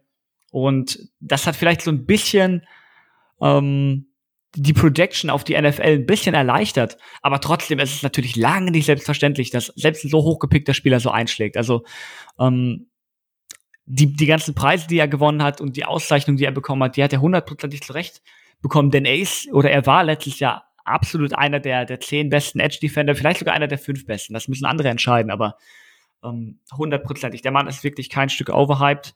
Und äh, wir dürfen dabei nicht vergessen, dass er auch letztes Jahr nicht so viel trainiert hat im Trainingcamp. Ne? Er war da auch ein bisschen angeschlagen und äh, hat, glaube ich, auch in der Preseason gar nicht gespielt, aber war dann von Woche eins vom Spiel gegen Tampa Bay effektiv, hat relativ wenig Zeit verpasst. Ähm, und ja, man kann sich vorstellen, wie es laufen könnte, wenn er mal eine komplette Vorbereitung ohne Verletzung durchmacht. Ne? Das werden wir jetzt dieses Jahr natürlich auch nicht sehen, weil die Vorbereitung massiv gekürzt wurde und weil er wohl irgendwie ein bisschen kleine Muskelprobleme hat, aber ich erwarte schon ähnliche Leistung dieses Jahr, wenn nicht sogar bessere. Ja, also da bin ich äh, ganz bei dir, dass er da wirklich in diese Richtung gehen wird. Man darf ja nicht vergessen, unsere D-Line war 2018 gar nicht so schlecht, aber was denn eben fehlte, das war so ein hochwertiger äh, Edge Defender, der eben all das mitbringt, was äh, Nick Bosa mitgebracht hat. Das heißt, diese Stärke, diese Schnelligkeit, dieses Gritten, das ist genau das, was gefehlt hat. Und er hat ja nicht umsonst den Defensive Rookie of the Year abgestaubt. Das war eine phänomenale Saison, die er gebracht hat. In 16 Spielen hat er neun Sacks gehabt, obwohl er sehr, sehr oft verdammt gut gecovert wurde. Man also ganz viel Augenmerk beim Gegner auf ihn gelegt hatte. Ähm, das war übrigens die viertmeisten ähm, Sacks eines Rookies seit 1982. 47 Tackles, also eine tolle Saison. Frank, wie siehst du das an der Stelle? Ähm, ähnlich wie James, das heißt, jedes Lob gerechtfertigt und können wir uns auf eine ähnlich gute Saison von ihm freuen? Eine überragende Saison, die sich ja auch in Zahlen einfach widerspiegelt. 102 Total Pressures, unfassbar. Äh, alleine im Super Bowl 12 Total Pressures, also meine Güte, da hat er richtig abgerockt. An ein, zwei Stellen hätten wir uns vielleicht so beim dritten und 15 noch einen weiteren Sack oder zumindest ein Foul gegen ihn äh, erhofft, aber das hat es ja leider nicht gegeben. Ich glaube, wenn Bosa fit bleibt, wovon ich auch einfach ausgehe, dass er am ersten Spieltag auch auf dem Feld stehen wird, werden wir eine ähnlich gute Saison von ihm sehen können. Vor allem da ist ja the sky is the limit, wie man da immer so schön sagt. Ne, wer im ersten Jahr schon dermaßen gut abliefert, sich dann auch im, in der ganzen Vorbereitung gemeinsam mit seinem Bruder auf die Saison vorbereitet. Der Vater war ja auch schon ein First-Round-Pick und auch schon ein äh, Defensive End in der Liga. Also die Familie weiß schon, wie das geht. Er ist durch die hervorragende Ausbildung bei den äh, Ohio State Buckeyes gegangen. Der weiß schon, wie es geht. Und da war es sicherlich auch kein Nachteil, dass er in der letzten College-Saison auch nicht mehr viel gespielt hat, weil er da wegen einer Verletzung erstmal ausgefallen war und sich dann direkt entschieden hatte, sich auf den Draft vorzubereiten. Bosa wird das weiter rocken, der wird seine Techniken noch wieder verfeinern und ähm, Bosa profitiert genau wie Ford oder auch wie Armstead alleine von dieser hochgeladenen O-Line, äh, Defensive Line, weil man ja schlichtweg und ergreifend auch mal hier und da mal wechseln kann und man verliert gar nicht so viel an Qualität. Wenn da die jetzt von uns vier angesprochenen Starter auf dem Feld stehen, da würde schwer werden, in der NFL überhaupt etwas Besseres zu finden. Wow, das heißt äh, nicht nur berechtigten Lob, sondern ihr beide habt große Erwartungen in ihn. Sind wir mal äh, glücklich, wenn er die auch wirklich erfüllen kann. Das ist ja schon ordentliches Fund, was er da erwartet. Das sind ja die Starter, die alle ganz fest eingeloggt sind, die bekannt sind und mit Default der spektakulärste Rotationsspieler, wenn man das mal so nennen kann. Aber wir haben natürlich noch zwei Starter, über die wir auch sprechen sollten, die nicht ganz so viel Sonne abbekommen in der öffentlichen Wahrnehmung, wie eben ein Eric Armstead mit seinem Monstervertrag, wie eben Bowser mit dieser tollen Saison. Der eine ist DJ Jones. DJ Jones ist ein ganz spannender D-Liner, der an der Stelle tatsächlich auch fest eingebucht ist, auch wenn jetzt viele vielleicht sich wundern und sagen, ja, wieso, weshalb, warum. Frank, erzähl doch mal kurz, was sind die Vorzüge von DJ Jones? Warum wird er so hoch angesehen? Weil er ein Mannschaftsspieler ist, weil er mannschaftsdienlich ist und vor allem, weil er eigentlich das schwerste Paket auf das Feld bringt, was die 49ers haben und gerade um no auf, dem, auf der Nose-Tackle-Position ähm, auch den Gegenspieler zu ärgern und die Lücken zu stopfen und einen Center und einen Guard zu beschäftigen. Dafür ist er genau der richtige Mann. Er hat sich äh, in den letzten Jahren auch sehr gut weiterentwickelt. Dieser, der Coaching-Staff ist sehr begeistert von ihm. Jetzt ist er jetzt nicht der große Quarterback-Jäger. Gut, dafür ist ein Nose-Tackle in der NFL ohnehin nicht bekannt. Also neun Total Pressures in der letzten Saison sind jetzt nicht so dramatisch viel. Das sieht aber bei den meisten anderen Nose-Tackeln auch nicht anders aus aber er ist ein total guter Tackler. Er hat ein gutes Gespür dafür, wo eine Running Lane aufgehen würde. Und wie gesagt, er ist mannschaftsdienlich, stellt keine Ansprüche. Er erfüllt einfach seine Aufgabe. In der Mitte stehen, den Lauf stoppen. Wenn es dann um die Money Downs geht, bin ich halt nicht auf dem Feld und ich meckere trotzdem nicht. Ja, ich glaube, das ist ganz wichtig. Ist ein Mann, der absolut gar kein Ego besitzt, sondern einfach das runterreißt, was von ihm erwartet wird. Äh, 321 amerikanische Pfund, um mal ganz kurz deinen kleinen äh, Seitenhieb bezüglich, ne, was man da so bieten kann, äh, aufzubieten. Also ein fundiger Junge und das bei 1,80 Meter. Also und wiegt damit im Vergleich zu seinen größeren Kollegen teilweise 50, 60 amerikanische Pfund mehr. James, wie ist so deine Meinung zu DJ Jones? Ja, wenn man, wenn man die richtigen Ansprüche an ihn stellt ähm, und das nicht mit anderen, ich sag mal, Three-Techniques vergleicht oder Edge-Rushern, sondern wirklich mit anderen Nose-Tackeln, ähm, dann ist er auf jeden Fall, ich würde sagen, einer der besseren Nose-Tackle der Liga. Fliegt halt extrem unter dem Radar. Natürlich auch irgendwo nachvollziehbar, weil, weil die Position auch nicht mehr so angesagt ist wie früher, jetzt wo weniger gelaufen wird und ähnliches. Aber wie du meintest, mit seinen 1,80 ist er, ich glaube, der kleinste Defensive Lineman vermutlich bei den Niners, vielleicht mit Kevin Givens ja. noch, ähm, der ist auch relativ klein, aber das, das bietet dir hervorragende Leverage halt gegen den Lauf. Ähm, du bist immer mit deinen Pads tiefer als der Gegner ähm, und das ist sehr schwer, dich dann zu bewegen. Und wenn du dann diese Masse mitbringst von äh, über 300 Pfund und ähm, wenn man dann technisch noch einiges drauf hat, dann ist man quasi der Anker in der Defensive Line. Und er ist tatsächlich so die, die, die Pass-Rush-Raps waren jetzt nicht so überragend natürlich, weil man ihm auch nicht unbedingt die Möglichkeiten gegeben hat und das nicht sein Job ist. Aber er hatte zumindest einige gute Plays in der Hinsicht, ne? Ich erinnere mal an das erste Seattle-Game oder das zweite, ich bin mir nicht ganz sicher, wo er quasi den Center schon äh, überrumpelt hatte, kurz nachdem der Snap raus war und äh, Russell Wilson gesackt hatte. Also, wenn mal alles zusammenkommt und er tatsächlich äh, einen guten Jump von der Line bekommt, mit dieser Power, dann ist er wirklich wie eine Bowlingkugel, die da ähm, die da durch die Gegend fliegt. Und ähm, man kann da so ein paar Surprise, äh, Überraschungs-Sex von ihm vielleicht dann doch bekommen. Äh, vielleicht zumindest mehr als von anderen Nose-Tackles, ne? Und ähm, was man auch auf jeden Fall braucht, wenn man Nose-Tackle ist und eh nicht so viel ähm, vermutlich Kontakt äh, zu den Running Backs bekommt, einfach weil man immer äh, gedouble-teamt wird. Er hat, zeigt extrem viel Einsatz, ne? Er ähm, ist immer auch bei, bei Tackles an der Seitenlinie dabei, einfach die Cutback-Lane verhindern, einfach, ähm, ich sag mal, den Running Back vielleicht nach innen wieder forcieren. Das ist halt für einen so schweren Spieler ist das extrem anstrengend. Ne? Einfach diese Ausdauer haben extrem wenige Spieler. Und das ist, äh, wie Frank ganz richtig sagte, das ist ultimativer Mannschaftsspieler. Ähm, und das tut den Niners gut. Ja, eine super Zusammenfassung. Also der Mann gibt einfach 100 Prozent. Das ist auch einer, sobald er auf dem Platz steht, brennt der. Also da habe ich immer das Gefühl, ähm, mit den begrenzten Möglichkeiten, die er auf den Platz bringt, der bringt immer was auch fürs Play. Und das ist eine, einfach ein schönes Gefühl, wenn du weißt, da ist jemand, der ballert bis zum Ende des Spielzugs durch, der schaltet nicht früher ab. Ähm, und äh, das hast du gerade noch mal sehr schön auf den Punkt gebracht. Also DJ Jones, einer, der massiv unterm Radar fliegt und in unserer D-Line eigentlich so der ist, der am meisten unterschätzt wird, aber völlig zu Unrecht einer, der wirklich gute Qualitäten mitbringt für das, was er kann und damit eben auch ein potenziell jemand ist, der viele Snaps spielen könnte, viel mehr als so der ein oder andere wahrscheinlich vermutet hätte. In der letzten Saison war er so bei 300 Total Snaps. Wie viel würdet ihr so für die neue Saison erwarten aus seiner Position heraus? Es dürften hoffentlich ohnehin ein paar mehr werden, weil ähm, er war ja nach Week 14 bei den Saints, da hat er sich ja auch an den Knöchel verletzt, glaube ich, wenn mich nicht alles täuscht. Ja, richtig. Für die Saison schon raus.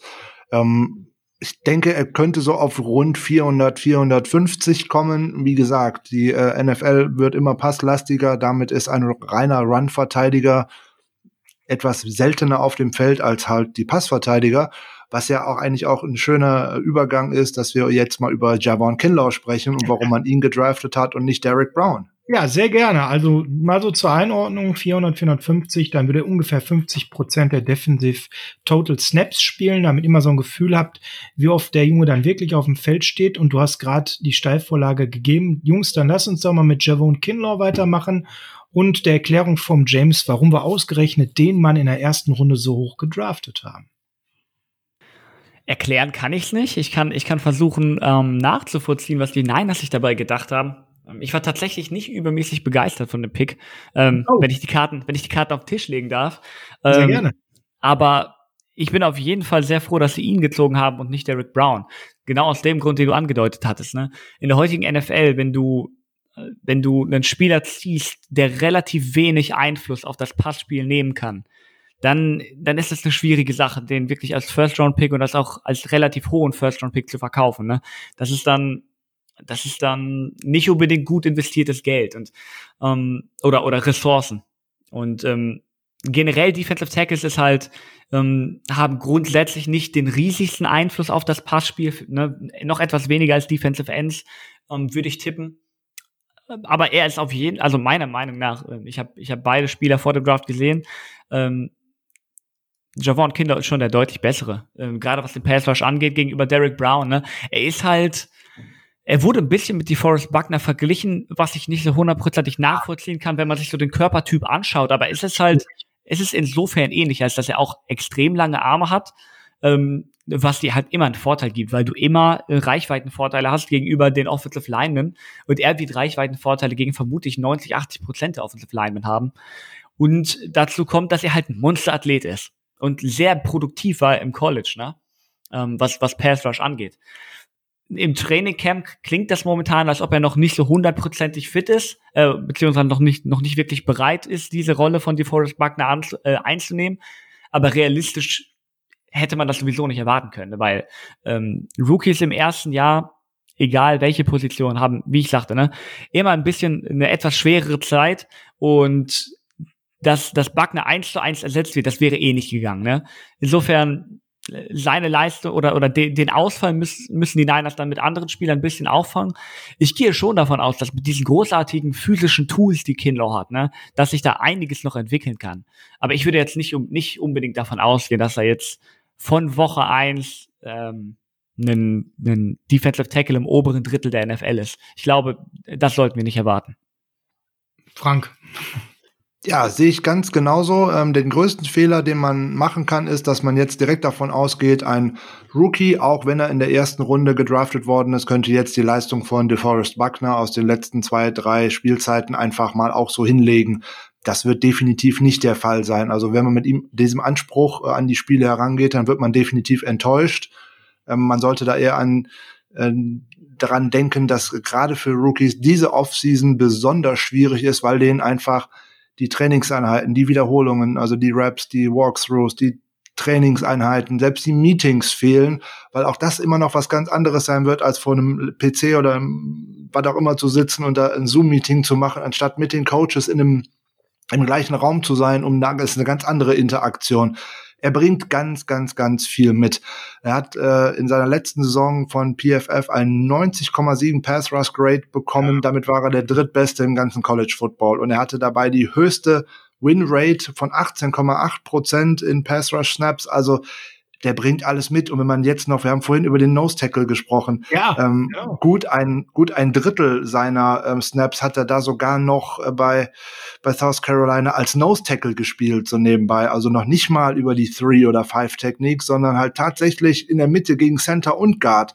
Also von daher, wer sich da schon immer gegen zwei Jungs durchsetzen kann, das wird in der NFL natürlich deutlich schwieriger sein, sich immer so durchzusetzen wie im College, weil man es da auch alleine durch seine brutale Kraft und durch seine seine ähm, High Motor Machine einfach den Gegner einfach mal platt walzt. Das wird in den NFL sicher schwieriger sein. Aber wenn man ihn jetzt langsam in die Liga reinführen kann und ähm, er nicht direkt auch von Anfang bis Ende in Anführungszeichen spielen muss. Ähm, da gibt's zu Kinlaw ja eine schöne Geschichte, dass er sich mit seinem Defensive Coordinator am Feldesrand, ich glaube, es war die Partie gegen Georgia, gestritten hat, weil der ihn mal für zwei Snaps runtergenommen hat. Und es war, glaube ich, ein Spiel mit boah, 100, 112 ähm, offensiven Snaps für Georgia und ähm, wie gesagt, er hat sich mit seinem Trainer gestritten, weil er mal zwei Snaps nicht auf dem Feld war. Hm. Ähm, das wäre in den NFL wahrscheinlich äh, nicht so gut. Ähm, mit Trainern streiten kommt ohnehin nicht gut an, aber er will halt immer spielen. Er möchte bei jedem Snap auf dem Feld sein. Und wenn man hier seinen Motor ein bisschen drosseln kann, kann er wahrscheinlich mit seiner Kraft auch noch im vierten Viertel dann gegen eine schon ermüdete O-Line vielleicht ein bisschen besser haushalten, wenn er im ersten und zweiten Viertel vielleicht den einen oder anderen Snap mal nicht gespielt hat. Also ihr merkt, wir haben hier verhalten optimistischen Blick auf Javon Kinlaw, der, ähm, wie Frank hat die Zahlen gerade schon genannt, am College massiv abgeliefert hat, eine hervorragende Einstellung an den Tag legt, aber er geht halt jetzt in große Fußstapfen als Ersatz eben für The Forest Buckner. Von daher kann man in dem ersten Jahr auch nicht eins zu eins dieselbe Leistung erwarten, aber jemanden, der diese Lücke schon relativ gut füllen wird, mit einem gewissen Dump auf seiner Leistung, ähm, können wir an der Stelle, glaube ich, schon auch rechnen, dass er das solide lösen wird. Hm, James, du hast es gerade angesprochen.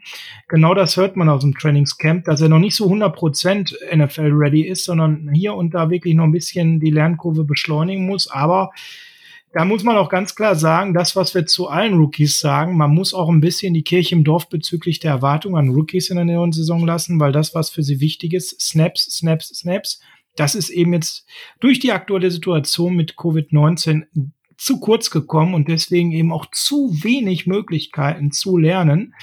Wir sind verhalten optimistisch, sehen ihn als soliden Starter und kommen jetzt zu dem letzten, den wir etwas ausführlicher besprechen wollen, aber auch müssen, weil er ja quasi die tragische Figur, wenn ich das mal so sagen darf, äh, in der D-Line ist der San Francisco 49ers.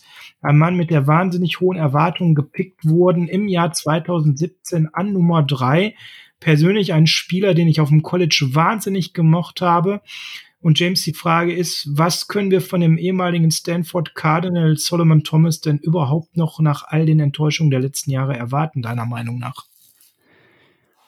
Ich, was ich mir erhoffe, um es mal aus der Richtung anzugehen, was ich mir erhoffe, ist, dass wir mit Solomon Thomas einen Rotationsspieler bekommen, ähm, wo wir dann keinen großen Drop-off zu den Startern sehen. Ein Spieler, den man gerne und, und, und problemlos so, ähm, ich sag mal 30, vielleicht 40 Prozent der Snaps gibt, manchmal mehr, ähm, der dann bei Third Down in mal spielen kann ne, und da seine, seine Athletik ausspielen kann.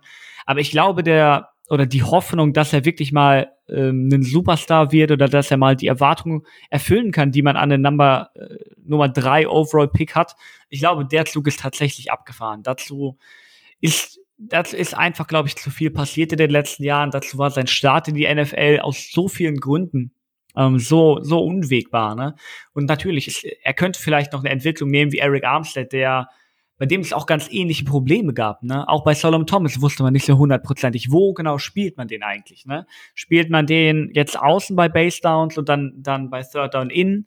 Oder machen wir ihn zum, zum Vollzeit-Defensive End? Weil dafür, er ist, er ist halt so ein Mittelding irgendwo zwischen Defensive Lineman und Defensive End. Ne? Er, er, er hat nicht die Flexibilität, um wirklich ähm, gefährlich bei Pass Rush Downs als Edge Rusher zu sein. Aber er hat auch nicht die Größe und das Gewicht, um bei Third Down oder, oder um, um, ich sag mal, bei Early Downs, also auch gegen den Lauf dann, in irgendwas ausrichten zu können. Ne? Und das ist dann ganz schwierig, so einen Spieler da, da spielen zu lassen. Ne?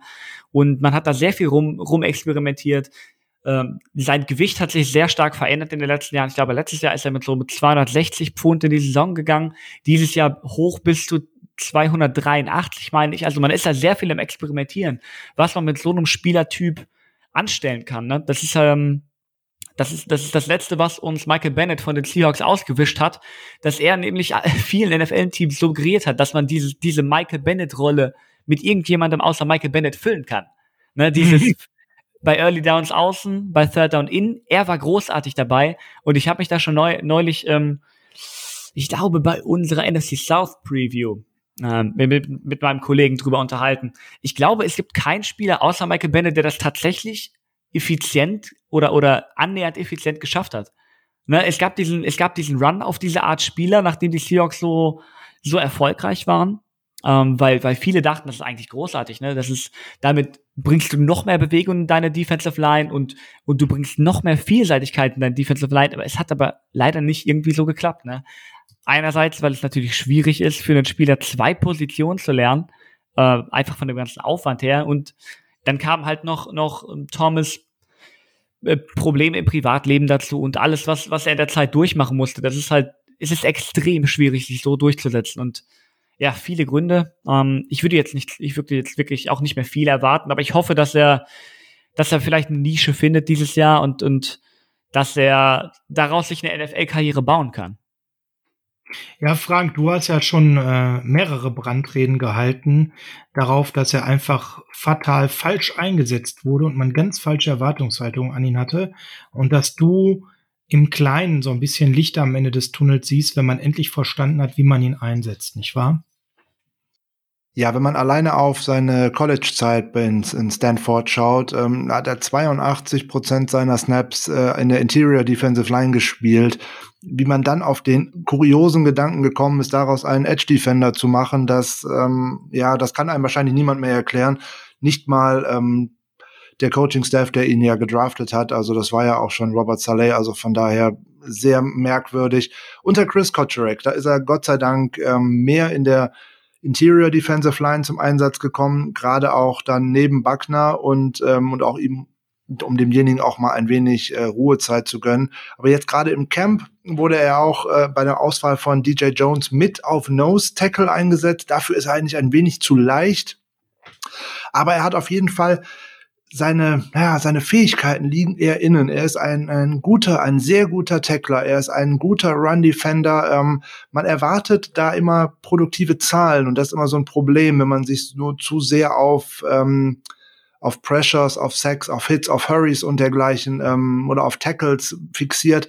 Wenn Thomas es schaffen kann, äh, seine Rolle zu finden in der Interior Line, wo er dann auch schlichtweg und ergreifend Löcher zumacht und einen Quarterback in der Pocket hält, weil da eben keine Lane aufgeht. Und dann können Ford und Bosa oder wer auch immer über außen kommt, äh, den Sack zumachen. Ne, das ist eine Zahl, die wird man bei Thomas oder auch bei einem anderen Interior Defender halt nicht sehen auf dem Stat Sheet, aber er hat es richtig gemacht. So, das ist, glaube ich, auch eher der Weg, der für Thomas äh, offen sein sollte. Der wird wahrscheinlich, so wie James richtig gesagt hat, diese Entwicklung zu einem richtig großen Spieler nicht mehr mitmachen. Dafür ist halt, ähm, da ist der dritte Draft-Pick, der war für ihn einfach auch viel zu hoch und eine viel zu große Bürde die 49ers brauchten unbedingt einen Edge Rusher. So, jetzt ist dummerweise Miles Garrett da direkt davor weggegangen und dann hat man noch äh, die, den Chicago Bears einen Pick abgeluchst oder mehrere abgeluchst, sodass die den Trubisky da netterweise nehmen konnten. Und dann hat man Solomon Thomas genommen, weil er tatsächlich gute Zahlen hatte für einen Interior Defender, aber halt auch im College und dann halt auch noch in der gerade defensiv doch recht schwachen Pac-12. Das hätte in der Big Ten wahrscheinlich schon ganz anders ausgesehen, wenn er dort innen gespielt hätte. Da wären die Zahlen schon gar nicht so gewesen. Wie gesagt, und dann hat er seine Schwester durch einen äh, Selbstmord verloren und da ist er sehr äh, aktiv äh, in ja, in der Prä Prävention und äh, Aufklärung und dergleichen. Das muss man ihm hoch anrechnen. Also ist ein, ein Spieler, der auch ein großes Paket mit sich herumträgt und halt dann noch, er ist in seine äh, erste NFL-Saison auch schon reingekommen mit einem großen Nachteil. Jetzt kommt er halt tatsächlich von einem College, wo er auch mal einen Abschluss gemacht hat. Das können nicht so viele NFL-Profis von sich behaupten.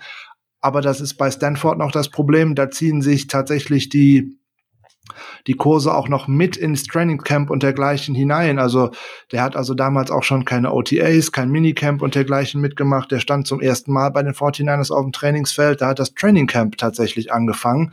Sprich, da war die halbe Vorbereitung eigentlich schon rum weil das halt auch eine Regel ist. Solange man in seinen akademischen Kursen noch ist, darf man eben nicht auf ein Footballfeld als Rookie. So, und dann hat er tatsächlich bei Stanford auch einen hervorragenden Abschluss gemacht, hat ja interessanterweise mit, äh, mit John Lynch auch in einigen Kursen zusammengesessen, so nebenbei. Ähm, das ist ein, ein ganz toller Mensch, der es hoffentlich in dieser Saison schaffen kann, seine Fähigkeiten in das Spiel einzubringen. Und da sind jetzt aus meiner Sicht, das ist ähnlich wie bei Dante Pettis, auch die Coaches gefordert, dass man genau schaffen kann, das Potenzial, was dieser Spieler hat, abrufen zu können, weil man ihm die Möglichkeit dazu gibt, sich einbringen zu können.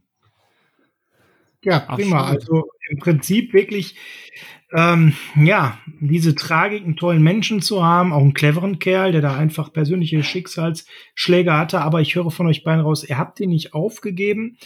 Ähm, wir gehen jetzt ein bisschen knackiger, wie ihr das von unseren Position Previews äh, schon kennt, durch die restlichen Spieler, weil das waren jetzt die Spieler, die sicherlich mit die meisten Snaps sehen werden in der neuesten Saison.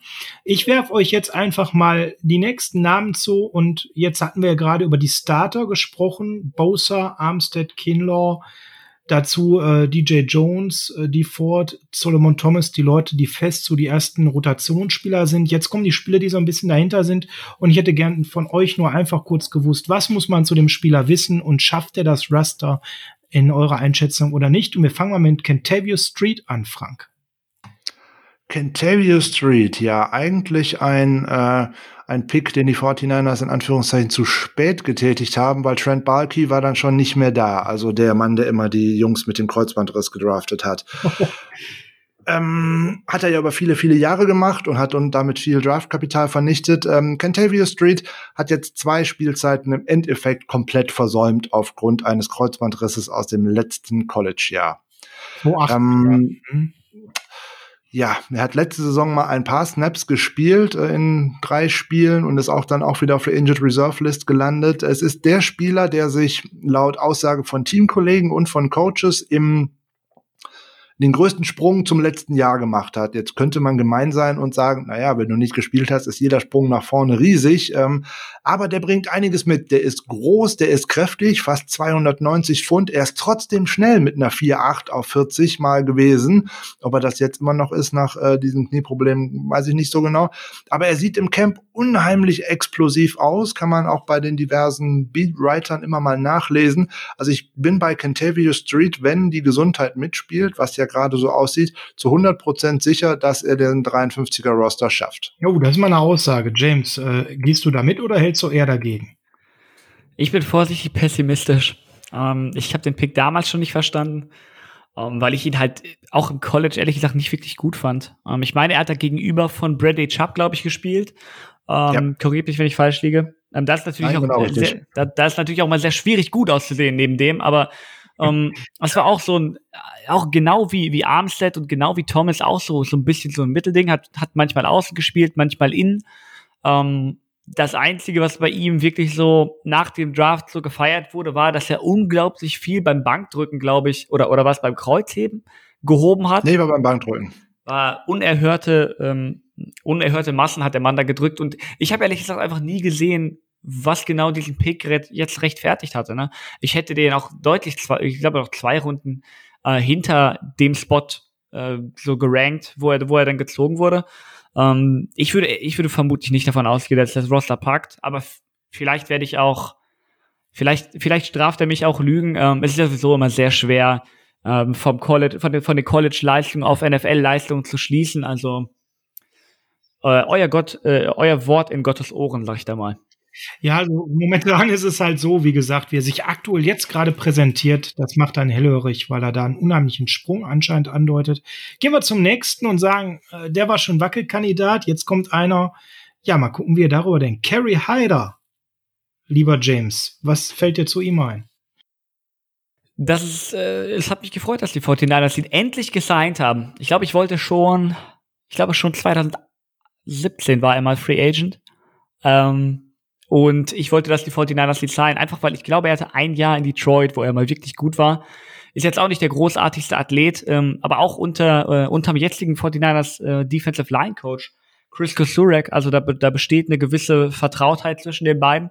Und er ist so, oder ich erwarte mir schon so eine ähnliche Rolle, wie wir die letztes Jahr von Ronald Blair bekommen haben, als er dann noch gespielt hat. Ne? Ein Spieler, den du gut und gerne mal reinwerfen kannst, der dir äh, produktive Pass-Rush-Snaps geben kann, aber der halt auch nicht mehr, der, also mehr als 300 Snaps wieder im Leben nicht spielen, ne? aber schon einer, den ich zum, zum Spieltag sehr gerne aktiv hätte. Und das ist so, das wird so die Rotation sein oder die, die Spieler werden das unter, untereinander ausmachen. Ähm, wer das Roster da packt mit ihm, mit Blair, mit Damontre Moore. Ich weiß gar nicht, haben sie ihn schon wieder gesigned oder ist er noch Free Agent? Das ist, er ist noch so Free Agent. Okay, weil ich glaube, sie hatten ihn ja diese Saison wieder gesigned und dann wieder entlassen. Das passiert ja öfters bei denen. Also, ja. ja, aber das ist so die Kategorie von Spieler, für die ich, für die ich ihn halte. Und ich meine das durchaus positiv. Mhm. Frank, hast du noch Ergänzungen dazu? Ja, Chris äh, Kotcherex steht unheimlich auf die Mentalität von Kerry Hyder. Der scheint für ihn so einer, ein Prototyp von einem Defensive Liner zu sein, habe ich die Tage noch in einem Interview gelesen.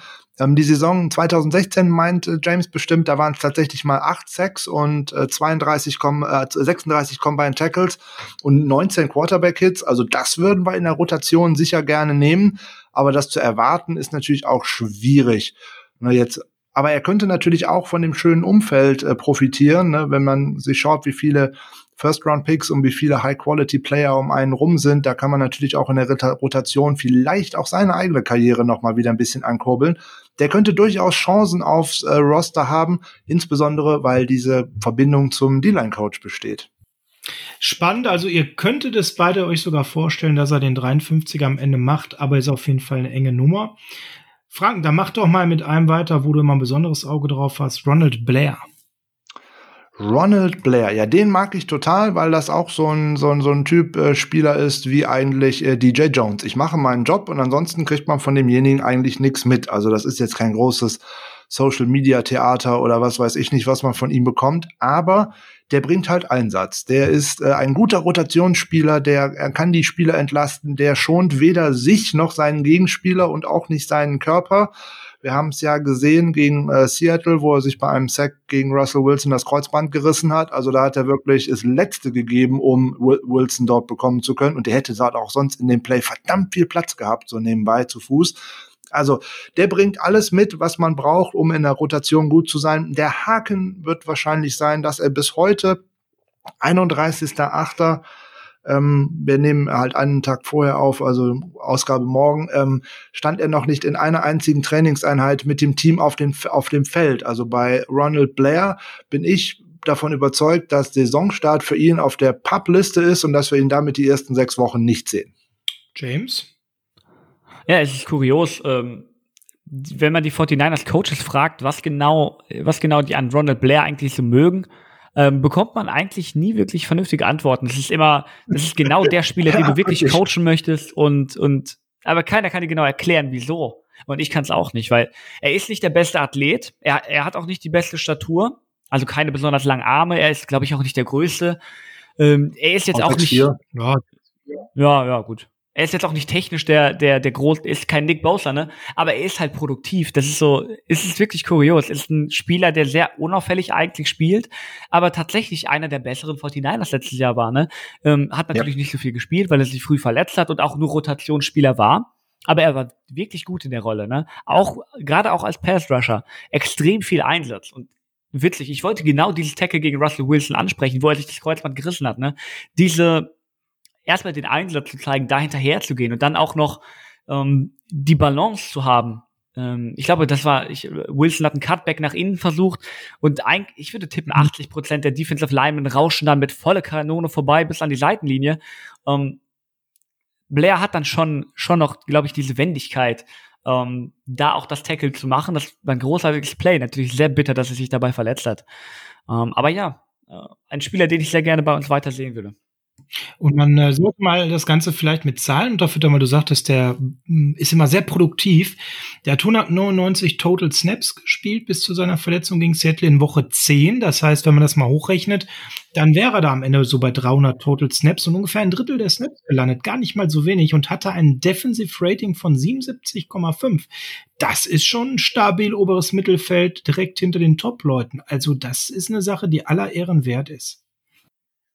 Zweifelsohne. Sein Vorteil und auch der Vorteil der 49ers dieses Jahr dürfte wahrscheinlich sein, dass man jetzt endlich mal auch eine gute Tiefe äh, gerade in der Defensive Line und auch in der Rotation für die Edge Rusher hat, sodass man mit ihm jetzt vorsichtig umgehen kann, damit man ihn jetzt auch nicht direkt verheizen muss, weil wir werden nach, einer, nach dem Kreuzbandriss wird das für jeden Spieler halt auch ein bisschen schwierig wieder reinzukommen. Ich denke, da haben jetzt so ein Solomon Thomas, so ein Kerry Hyder oder vielleicht auch ein Dion Jordan jetzt gerade zu Saisonbeginn wahrscheinlich noch die Nase vorn, aber ich rechne fest damit, dass er im Saisonverlauf ähm, aktiviert wird. Also ich denke, er wird die ersten sechs Wochen auf der Publist verpassen und danach zum Team kommt und wenn man dann noch wieder einen frischen Pass, Pass-Rusher reinschmeißen kann, dann ist man hervorragend aufgestellt. Wir haben das letztes Jahr gegen Ende der Spielzeit gesehen. Da war die Ford verletzt, Ronald Blair war verletzt, da Moore hatte sich dann nach seinen zwei kurzen, sehr guten Auftritten das Handgelenk gebrochen und war auch raus. Dann war da auf einmal wieder nur noch Nick Bosa und Solomon Thomas und da hat man direkt gesehen, dass auch die Effektivität des Pass-Rushes in dem letzten Saison ein eine schöne Delle nach unten bekommen hat, bevor das in den Playoffs dann tatsächlich wieder besser wurde, weil die Spieler auch gesünder waren. Also von daher kann man eigentlich nur hoffen, ne, zur Hälfte der Saison, wenn er dann reinkommt und dann auch wieder seine, dann noch rund 200 Snaps spielt mit einer hoffentlich ähnlichen guten Produktivität und Effektivität, wie das in der letzten Saison war, hey, dann könnte das äh, hinten raus ein guter Joker für uns werden. Ja, jetzt haben wir schon ganz viel über ihn gesprochen, obwohl wir in der Kurz- und Knackig-Runde sind, aber das zeigt einfach, wie die Wertschätzung hier in dieser Runde für ihn ist. Ähm, ab Woche 7 freuen wir uns auf ihn. Wir gehen wieder zum kurz- und knackig Format über, haben nur noch zwei, drei Namen, wo wir jetzt noch schneller und kürzer werden können. Ein, zwei Sätze und schafft er den Kader oder nicht. Darian Daniels, da haben Frank und ich schon ganz viel in der Undrafted Free Agent Folge geliefert. James, von daher mal ganz kurz deine Einschätzung. Ähm, werden wir den überhaupt sehen oder was erwartest du? Ich habe keine Ahnung. Ich bin ganz ehrlich, ich habe keine Ahnung. Okay. Ich habe ich hab den Typen, glaube ich, im College nicht ein einziges Mal gesehen. Also, ich, ich vertraue ja hundertprozentig eure Einschätzung. Okay, Frank, dann wiederhole mal ganz kurz in zwei Sätzen, was wir für ihn rausgearbeitet haben und ob er eine Chance hat, das Raster zu machen. Ähm, ähm, ich mag's mal ganz kurz. 53er Roster 9, Practice Squad äh, ja. Äh, seine einzige Chance aufs 53er zu kommen ist, wenn sich jetzt auf einmal nicht nur DJ Jones, sondern auch noch ähm, Solomon Thomas und Kentavious Street verletzen.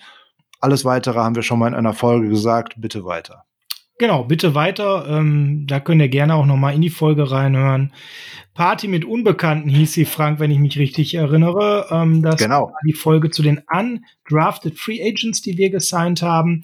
Dort haben wir Darren Daniels zum Beispiel deutlich länger besprochen, wie aber auch alle anderen, die damals eben von uns ungedraftet gesigned wurden. Wenn ihr da Bock habt reinzuhören, dann geht mal ins Archiv hinein und zieht euch die Folge rein. Ähm, da haben wir ziemlich lange über ihn gesprochen. Das war Folge 7. Mein Gott, das ist schon wieder ewig her, Frank. Kommen wir zum nächsten, den wir auf jeden Fall noch besprechen möchten. Das ist Dion Jordan. Jordan, Frank.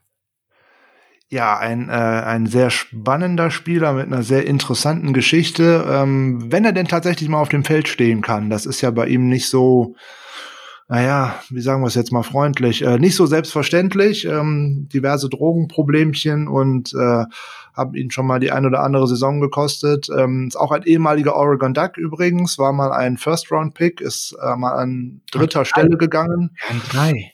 Also der wird einen ähnlichen Stempel abbekommen haben wie jetzt auch äh, Solomon Thomas. Ähm, aber gleicher Draftjahrgang wie Ezekiel Ansa übrigens, äh, der ist zwei nach ihm gegangen ja, Jordan könnte, könnte, mit einem großen Frage, ähm, Fragezeichen dahinter.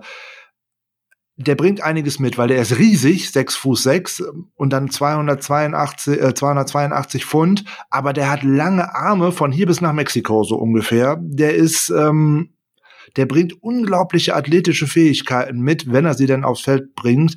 Dann kann er auch unheimlich effektiv sein. Das hat er auch letzte Saison für Seattle in ein paar Spielen gezeigt und insbesondere auch davor bei den kurzen, kurzen Step bei den Raiders, wo er war, war er recht effektiv. Er könnte, er könnte eine Rolle in der Rotation spielen. Bei ihm könnte ich mir sogar vorstellen, dass er den 53er Cut nicht schafft, aber als einer von sechs Spielern mit mehr als drei Accurate Seasons dann tatsächlich auf der Practice Squad geparkt werden kann, weil man wird in dieser Saison höchstwahrscheinlich ja auch äh, den einen oder anderen Spieler mal häufiger brauchen und hin und her schieben müssen. Ja, James, hast du da noch was zu ergänzen? Ja, ich, ich stimme hundertprozentig zu, dass er das 53er Roster vermutlich nicht schafft, weil diese Athletik hat er halt auch schon seit vielen Jahren und äh, die PS sind nie auf die Straße gekommen. Und er war halt letztes Jahr auch nicht gut, ne? Er war, er war keine Katastrophe, aber er hatte, ich meine, er hatte drei Sacks und davon war einer ein Cleanup-Sack, einer war unblocked. Ja. Und man hört auch im, im Trainingcamp, ne, dass er äh, großartige Battles hat mit Jared Jones, äh, irgend so ein Offensive Tackle, der undrafted war und der das Roster im Leben nicht packen wird und, und die sind wohl ungefähr 50-50 ja. ausgegangen und das sind keine guten Voraussetzungen, ähm, ja. wenn du das Roster packen möchtest. Ne? Also ich fand schon gut, dass sie ihn gesigned haben und nicht Sigi Answer, weil ich von ihm dann doch ein bisschen, vielleicht noch irgend, irgendwas erwarte. Aber ja, ich weiß, vielleicht sehen wir die Saison, aber das Roster wird er vermutlich nicht schaffen. Und ich erwarte generell halt auch nicht unbedingt viel von ihm. Okay, dann kommen wir noch zu dem allerletzten Spieler, den wir ganz kurz beleuchten wollen. Weil manchem auch Außenseiterchancen einem fürs 53er geben. Ich sehe es persönlich nicht, nämlich vorneweg. Trotzdem sollten wir ihn der Fairness halber besprechen. Kevin Givens, der von Penn State, Frank, den haben wir auch noch hier als letzten am Start. Ja, der ist so ein, ein äh, Training Camp Riser, wie man das so schön bezeichnet. Der soll da ganz gut sein, aber im Endeffekt ähm, würde mir alleine schon die, die Erfahrung fehlen. Und ähm, letztes Jahr undrafted, wenn mich nicht alles täuscht, ja, die ganze letzte Saison auf der Practice Squad und ähm, ich sehe das nicht. Ähm, glaube ich nicht. Ich glaube, da werden sich die, gerade in dieser Saison werden sich die Spieler mit Erfahrung durchsetzen, die Spieler, die die Schemes kennen. Ähm, da werden sich die Coaches halt mehr auf, auf verlässliche Dinge verlassen wollen, anstatt dass sie jetzt sagen, oh, wir experimentieren jetzt mal.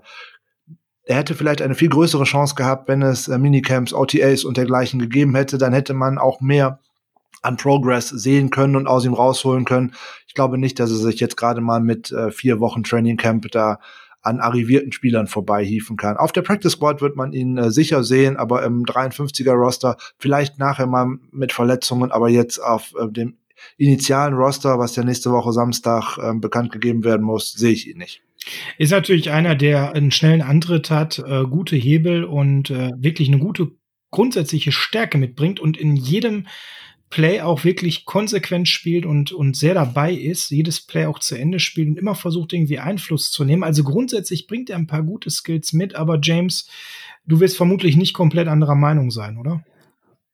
Ich, ich halte es jetzt nicht unbedingt für wahrscheinlich, dass er großen Impact hat dieses Jahr, aber ich würde schon so ein bisschen unter Dark Horse verbuchen.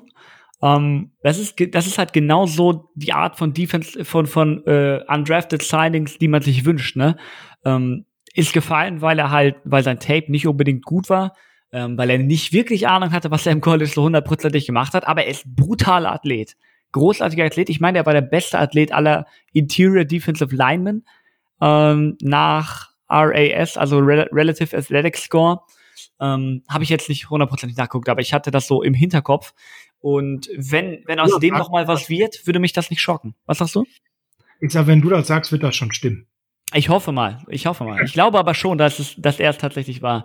Um, ähm, ja. Also ja, ich, ich glaube jetzt auch nicht, dass er das 53er Roster packt, aber ich wäre schon mal gespannt, wenn er mal, wenn sich irgendwer verletzt, wenn er mal reinkommt von der Practice Squad. Ich glaube schon, dass der ein bisschen was zeigen kann. Ja, cool. Dann sind wir soweit durch ähm, mit den ähm, Einschätzungen zur Defensive Line oder habe ich einen vergessen? James, Frank, fällt euch noch ein Name ein, den man besprechen müsste? Also aus meiner Sicht nicht. Man könnte noch kurz über Julian Taylor sprechen, aber der wird auch definitiv auf Publist erstmal in die Saison gehen. Also von daher, ähm, oder vielleicht auch auf der NFI, muss man mal schauen, wo er denn so landet. Ich glaube nicht, dass der jetzt gerade Erwähnung wert ist. Ja, James, Obwohl ich den sehr schätze. James Lockhart hatten wir schon kurz in den News und Barrett ist, glaube ich, auch keine große Erwähnung wert. James, wie siehst du das? Ja, ich denke, wir haben alle vernünftig durch. Ich würde jetzt natürlich noch gerne eine halbe Stunde über Demontre Moore reden von dem ich nicht so hundertprozentig verstehe, wieso die ihn immer wieder entlassen, weil ich ihn echt ganz okay fand, so, ne? Ist halt genau das Gegenteil von Kevin Gibbons, weil er halt ein richtiger Kackathlet ist, so. Richtig kot. Aber er war, er war ganz, er war ganz gut letztes Jahr, so, ne? Ich weiß nicht, wieso ja. die ihn immer wieder entlassen. Aber andererseits seien sie ihn ja auch immer wieder und kein anderes Team. Insofern kann man es dann auch nachvollziehen. Ja, irgendwie komisch. Eine ganz komische Story. James, vielen Dank, dass du die Zeit genommen hast. Wir können dich allerdings jetzt noch nicht gehen lassen, ohne dass du mal ganz kurz hier eine Brandrede auf Dante Pettis hältst, weil du bist ein Dante Pettis Believer und wir haben es ja schon in unserer Wide Receiver Position Preview besprochen, ähm, was so seine Knackpunkte sind. Und äh, ja, dass das eher weniger die sportliche Qualität ist, sondern er eben ganz viel vor allem auch mental arbeitet jetzt erzähl uns doch mal ganz kurz, warum wird Dante Pettis eine geile Saison liefern? Es wird schwierig, es wird schwierig, Argumente zu finden, die nicht damit anfangen, dass ich ihn einfach, dass ich einfach ein heftiger Fanboy von ihm bin. Ich will ganz ehrlich sein. Äh, ich feiere den Typen einfach heftig, auch ihn als Person, nicht nur als Spieler, aber ich fand ihn schon in Washington wirklich großartig im College. Ein wirklich wunderschöner Route Runner, ähm, hat da so ein bisschen das Crazy Leg Syndrom, dass man, ich weiß, ich weiß nicht, seine, seine Schrittfolge bei den, bei den Routen, die er läuft, ist so unkonventionell, dass sich Defensive Backs dann nicht wirklich drauf einstellen können. Und die erste Saison war auch wirklich gut, ne? Ähm, er hat, er hat da in einigen Spielen wirklich abgeliefert, besonders, ich glaube, das, das zweite Spiel mit Seattle, das man unter, schon unter Jimmy Garoppolo gewonnen hat. Ich, ich glaube, er hatte da zwei Touchdowns oder mindestens einen langen Touchdown. Und man hat sich viel erwartet, aber letztes Jahr kam halt gar nichts, ne? Und man hat dann, man hat dann so ein bisschen rausgehört während der Saison und dann auch in, in dieser Offseason hat er eine Pressekonferenz gegeben, dass halt ihm das Coaching von Kyle Shanahan nicht gut getan hat, dass, ähm, dass er mit dieser Art von Kritik nicht wirklich klar kam, dass er das persönlich genommen hat, weil mich das schon gewundert hat. Schon in der Preseason letztes Jahr hat Beth Pettis, soweit ich das mit meinen Augen beurteilen kann, vernünftig gespielt in der Preseason, wurde aber immer viel länger dra draußen gelassen als andere Spieler, ne? Ähm, und, und wurde recht heftig kritisiert, ähm, was halt nicht unbedingt an den Tatsachen entsprach, aber das hat Shanahan gemacht, um ihn zu motivieren. Und er, er, kon er konnte das nicht so wirklich verarbeiten und er hat, hat das vermutlich sich dann auch zu Herzen genommen und persönlich genommen und das ist dann so, ja, das war eine, eine Spirale dann in die falsche Richtung und im Endeffekt war er dann überhaupt gar kein Faktor mehr im, im Laufe des Jahres ähm, und war für den Super Bowl nicht mal aktiv aber was wir jetzt im Camp hören, ist halt grundsätzlich schon positiv. Ne? Ich glaube nicht, dass er irgendwie Top 2 Receiver wird. Er wird nicht an Samuel oder an Ayuk vorbeikommen. Aber ich könnte mir schon vorstellen, dass er, ich, ich weiß nicht, ob es im Slot ist oder außen, aber dass er so eine Nummer 3 Receiver-Rolle annehmen kann. Weil ich auch von, ähm, äh, von Kendrick Bourne jetzt ehrlich gesagt nicht, nicht übermäßig begeistert bin. Das ist ein solider Spieler, aber der hat auch sehr, sehr klare Limits, ne?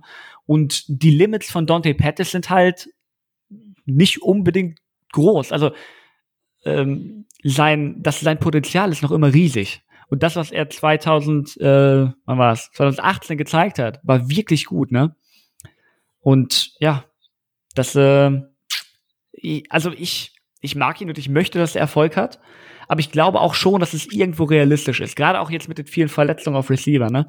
Und was mir gerade noch eingefallen ist, ähm, in seiner ersten Saison hat er nicht von irgendwelche Bälle von, von Garoppolo gefangen, sondern von Nick Miles. Das hatte ich gerade ein bisschen, das hatte mich gerade ein bisschen verwirrt.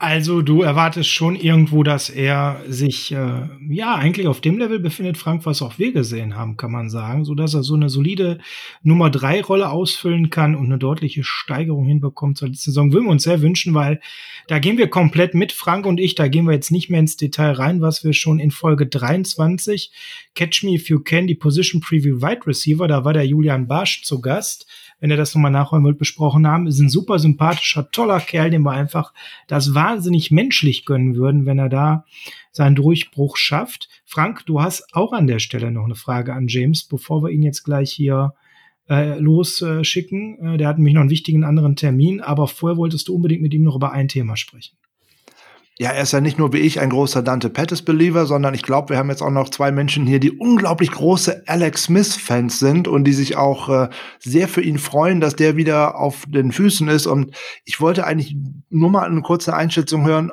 ob er tatsächlich glaubt, ähm, schafft es Alex Smith noch mal ein Starter in der NFL zu sein oder ist er jetzt wenigstens für seine Gesundheit und für seine Familie so schlau, dass er sagt, ich mache jetzt erstmal noch hier noch den Mentor von keine Ahnung, jetzt gerade von ähm, na, von Dwayne Haskins, ähm, mal schauen, ob, ne, ich, da hat ihn ja auch äh, Patrick Mahomes sehr gelobt und tut das auch immer noch, was er ihm im ersten Jahr alles mitgegeben hat. Oder meinst du, der schafft das tatsächlich noch mal wieder als Starter aufs Feld und tut, möchte sich das seinem Bein dann auch tatsächlich noch mal antun? Ja, aber das ist schwierig. Ähm, es auch so schon, und ich möchte kurz Eigenwerbung betreiben, ich habe für Leadblogger einen Artikel geschrieben über über Alex Smith, über das ganze Comeback, über seine Verletzung, über, über seine Vorgeschichte, ne? Ähm, könnt ihr auf leadblogger.de finden. Und den habe ich halt geschrieben, weil ich, weil ich riesiger, riesiger Alex Smith-Fan bin. Nicht nur als Spieler, sondern gerade auch als Person, ne? Ähm, hat natürlich, hängt auch damit zusammen, dass ich Utah-Fan bin und ähm, dass so im Nachhinein seine Karriere erst wertschätzen äh, gelernt habe. Aber er ist 35, glaube ich, oder er wird 36 jetzt relativ bald. Um, ähm, er war auch nicht wirklich, er war nicht großartig ähm, in der Saison, bevor er sich verletzt hat. Und ich könnte mir, ich könnte mir schon vorstellen, dass er, dass er vielleicht noch ein paar Spiele spielt jetzt nächstes Jahr, ne? weil ich nicht das Gefühl habe, dass das Washington Football Team wirklich viel Vertrauen in Dwayne Haskins hat. Wenn man sich mal die ganzen Kommentare von den Coaches anhört, es klingt, als hätte er da eine recht kurze Leine und ich kann das nicht so hundertprozentig nachvollziehen, ähm, weil er doch ein junger und recht, recht vielversprechender Spieler ist. Insofern würde es mich gar nicht wundern, wenn Smith noch ein paar Spiele bekommt und niemandem gönne ich das mehr als ihm, ne? Weil du hattest es angesprochen, ähm, er hat Patrick Mahomes extrem geholfen, als er Starter wurde. Und er hat das gleiche bei Colin Kaepernick gemacht. Und ähm, auch der hat sich im Nachhinein sehr viel dazu geäußert. Und das ist einfach diesen Teamgeist und diese Selbstlosigkeit sieht man so selten heutzutage noch, ne? Äh, oder was heißt heutzutage? Überhaupt mal. Dass ein Spieler wirklich diese Rolle annimmt und sagt, okay, Junge, ich helfe dir, ich will natürlich trotzdem versuchen, weiter zu spielen, aber wir helfen uns beide gegenseitig nicht, wenn wir uns irgendwie anfeinden oder wenn ich so tue, als ob ich äh, um, dir nicht helfen möchte. So, ne? Wir tun, was das Beste fürs Team ist und ich werde dir beibringen, was ich kann. Und ich werde mit gutem Beispiel vorangehen. Und ich hoffe einfach, dass meine Karriere dann woanders weitergeht. Ne? Und ich, äh, ich wünsche mir einfach extrem, dass das belohnt wird. Und ich glaube, ehrlich gesagt, ist es schon fast belohnt worden. Ich, für mich ist es jetzt schon eines der großartigsten Comebacks aller Zeiten ähm, dass er überhaupt freigegeben fürs Training wurde, ne? Dass er, dass er erstmal noch lebt überhaupt. Ne? Dass, dass, ähm, dass diese Sepsis ihn damals äh, nicht umgebracht hat, diese 17 Operationen in wenigen Monaten, dass er dann überhaupt laufen kann noch wieder, dass er, dass er aktiv Sport machen kann und dass er aktiv Profisport und Kollisionssport machen kann. Das ist Wahnsinn. Also mir ist, mir ist es, ich will ehrlich sein, mir ist es fast egal, ob er spielt oder nicht. Es ist eh schon eine großartige Story ähm, die mich persönlich auch extrem beeindruckt. Also abschließend, vielleicht spielt er ein paar Spiele, ist es mir egal, großartiger Typ.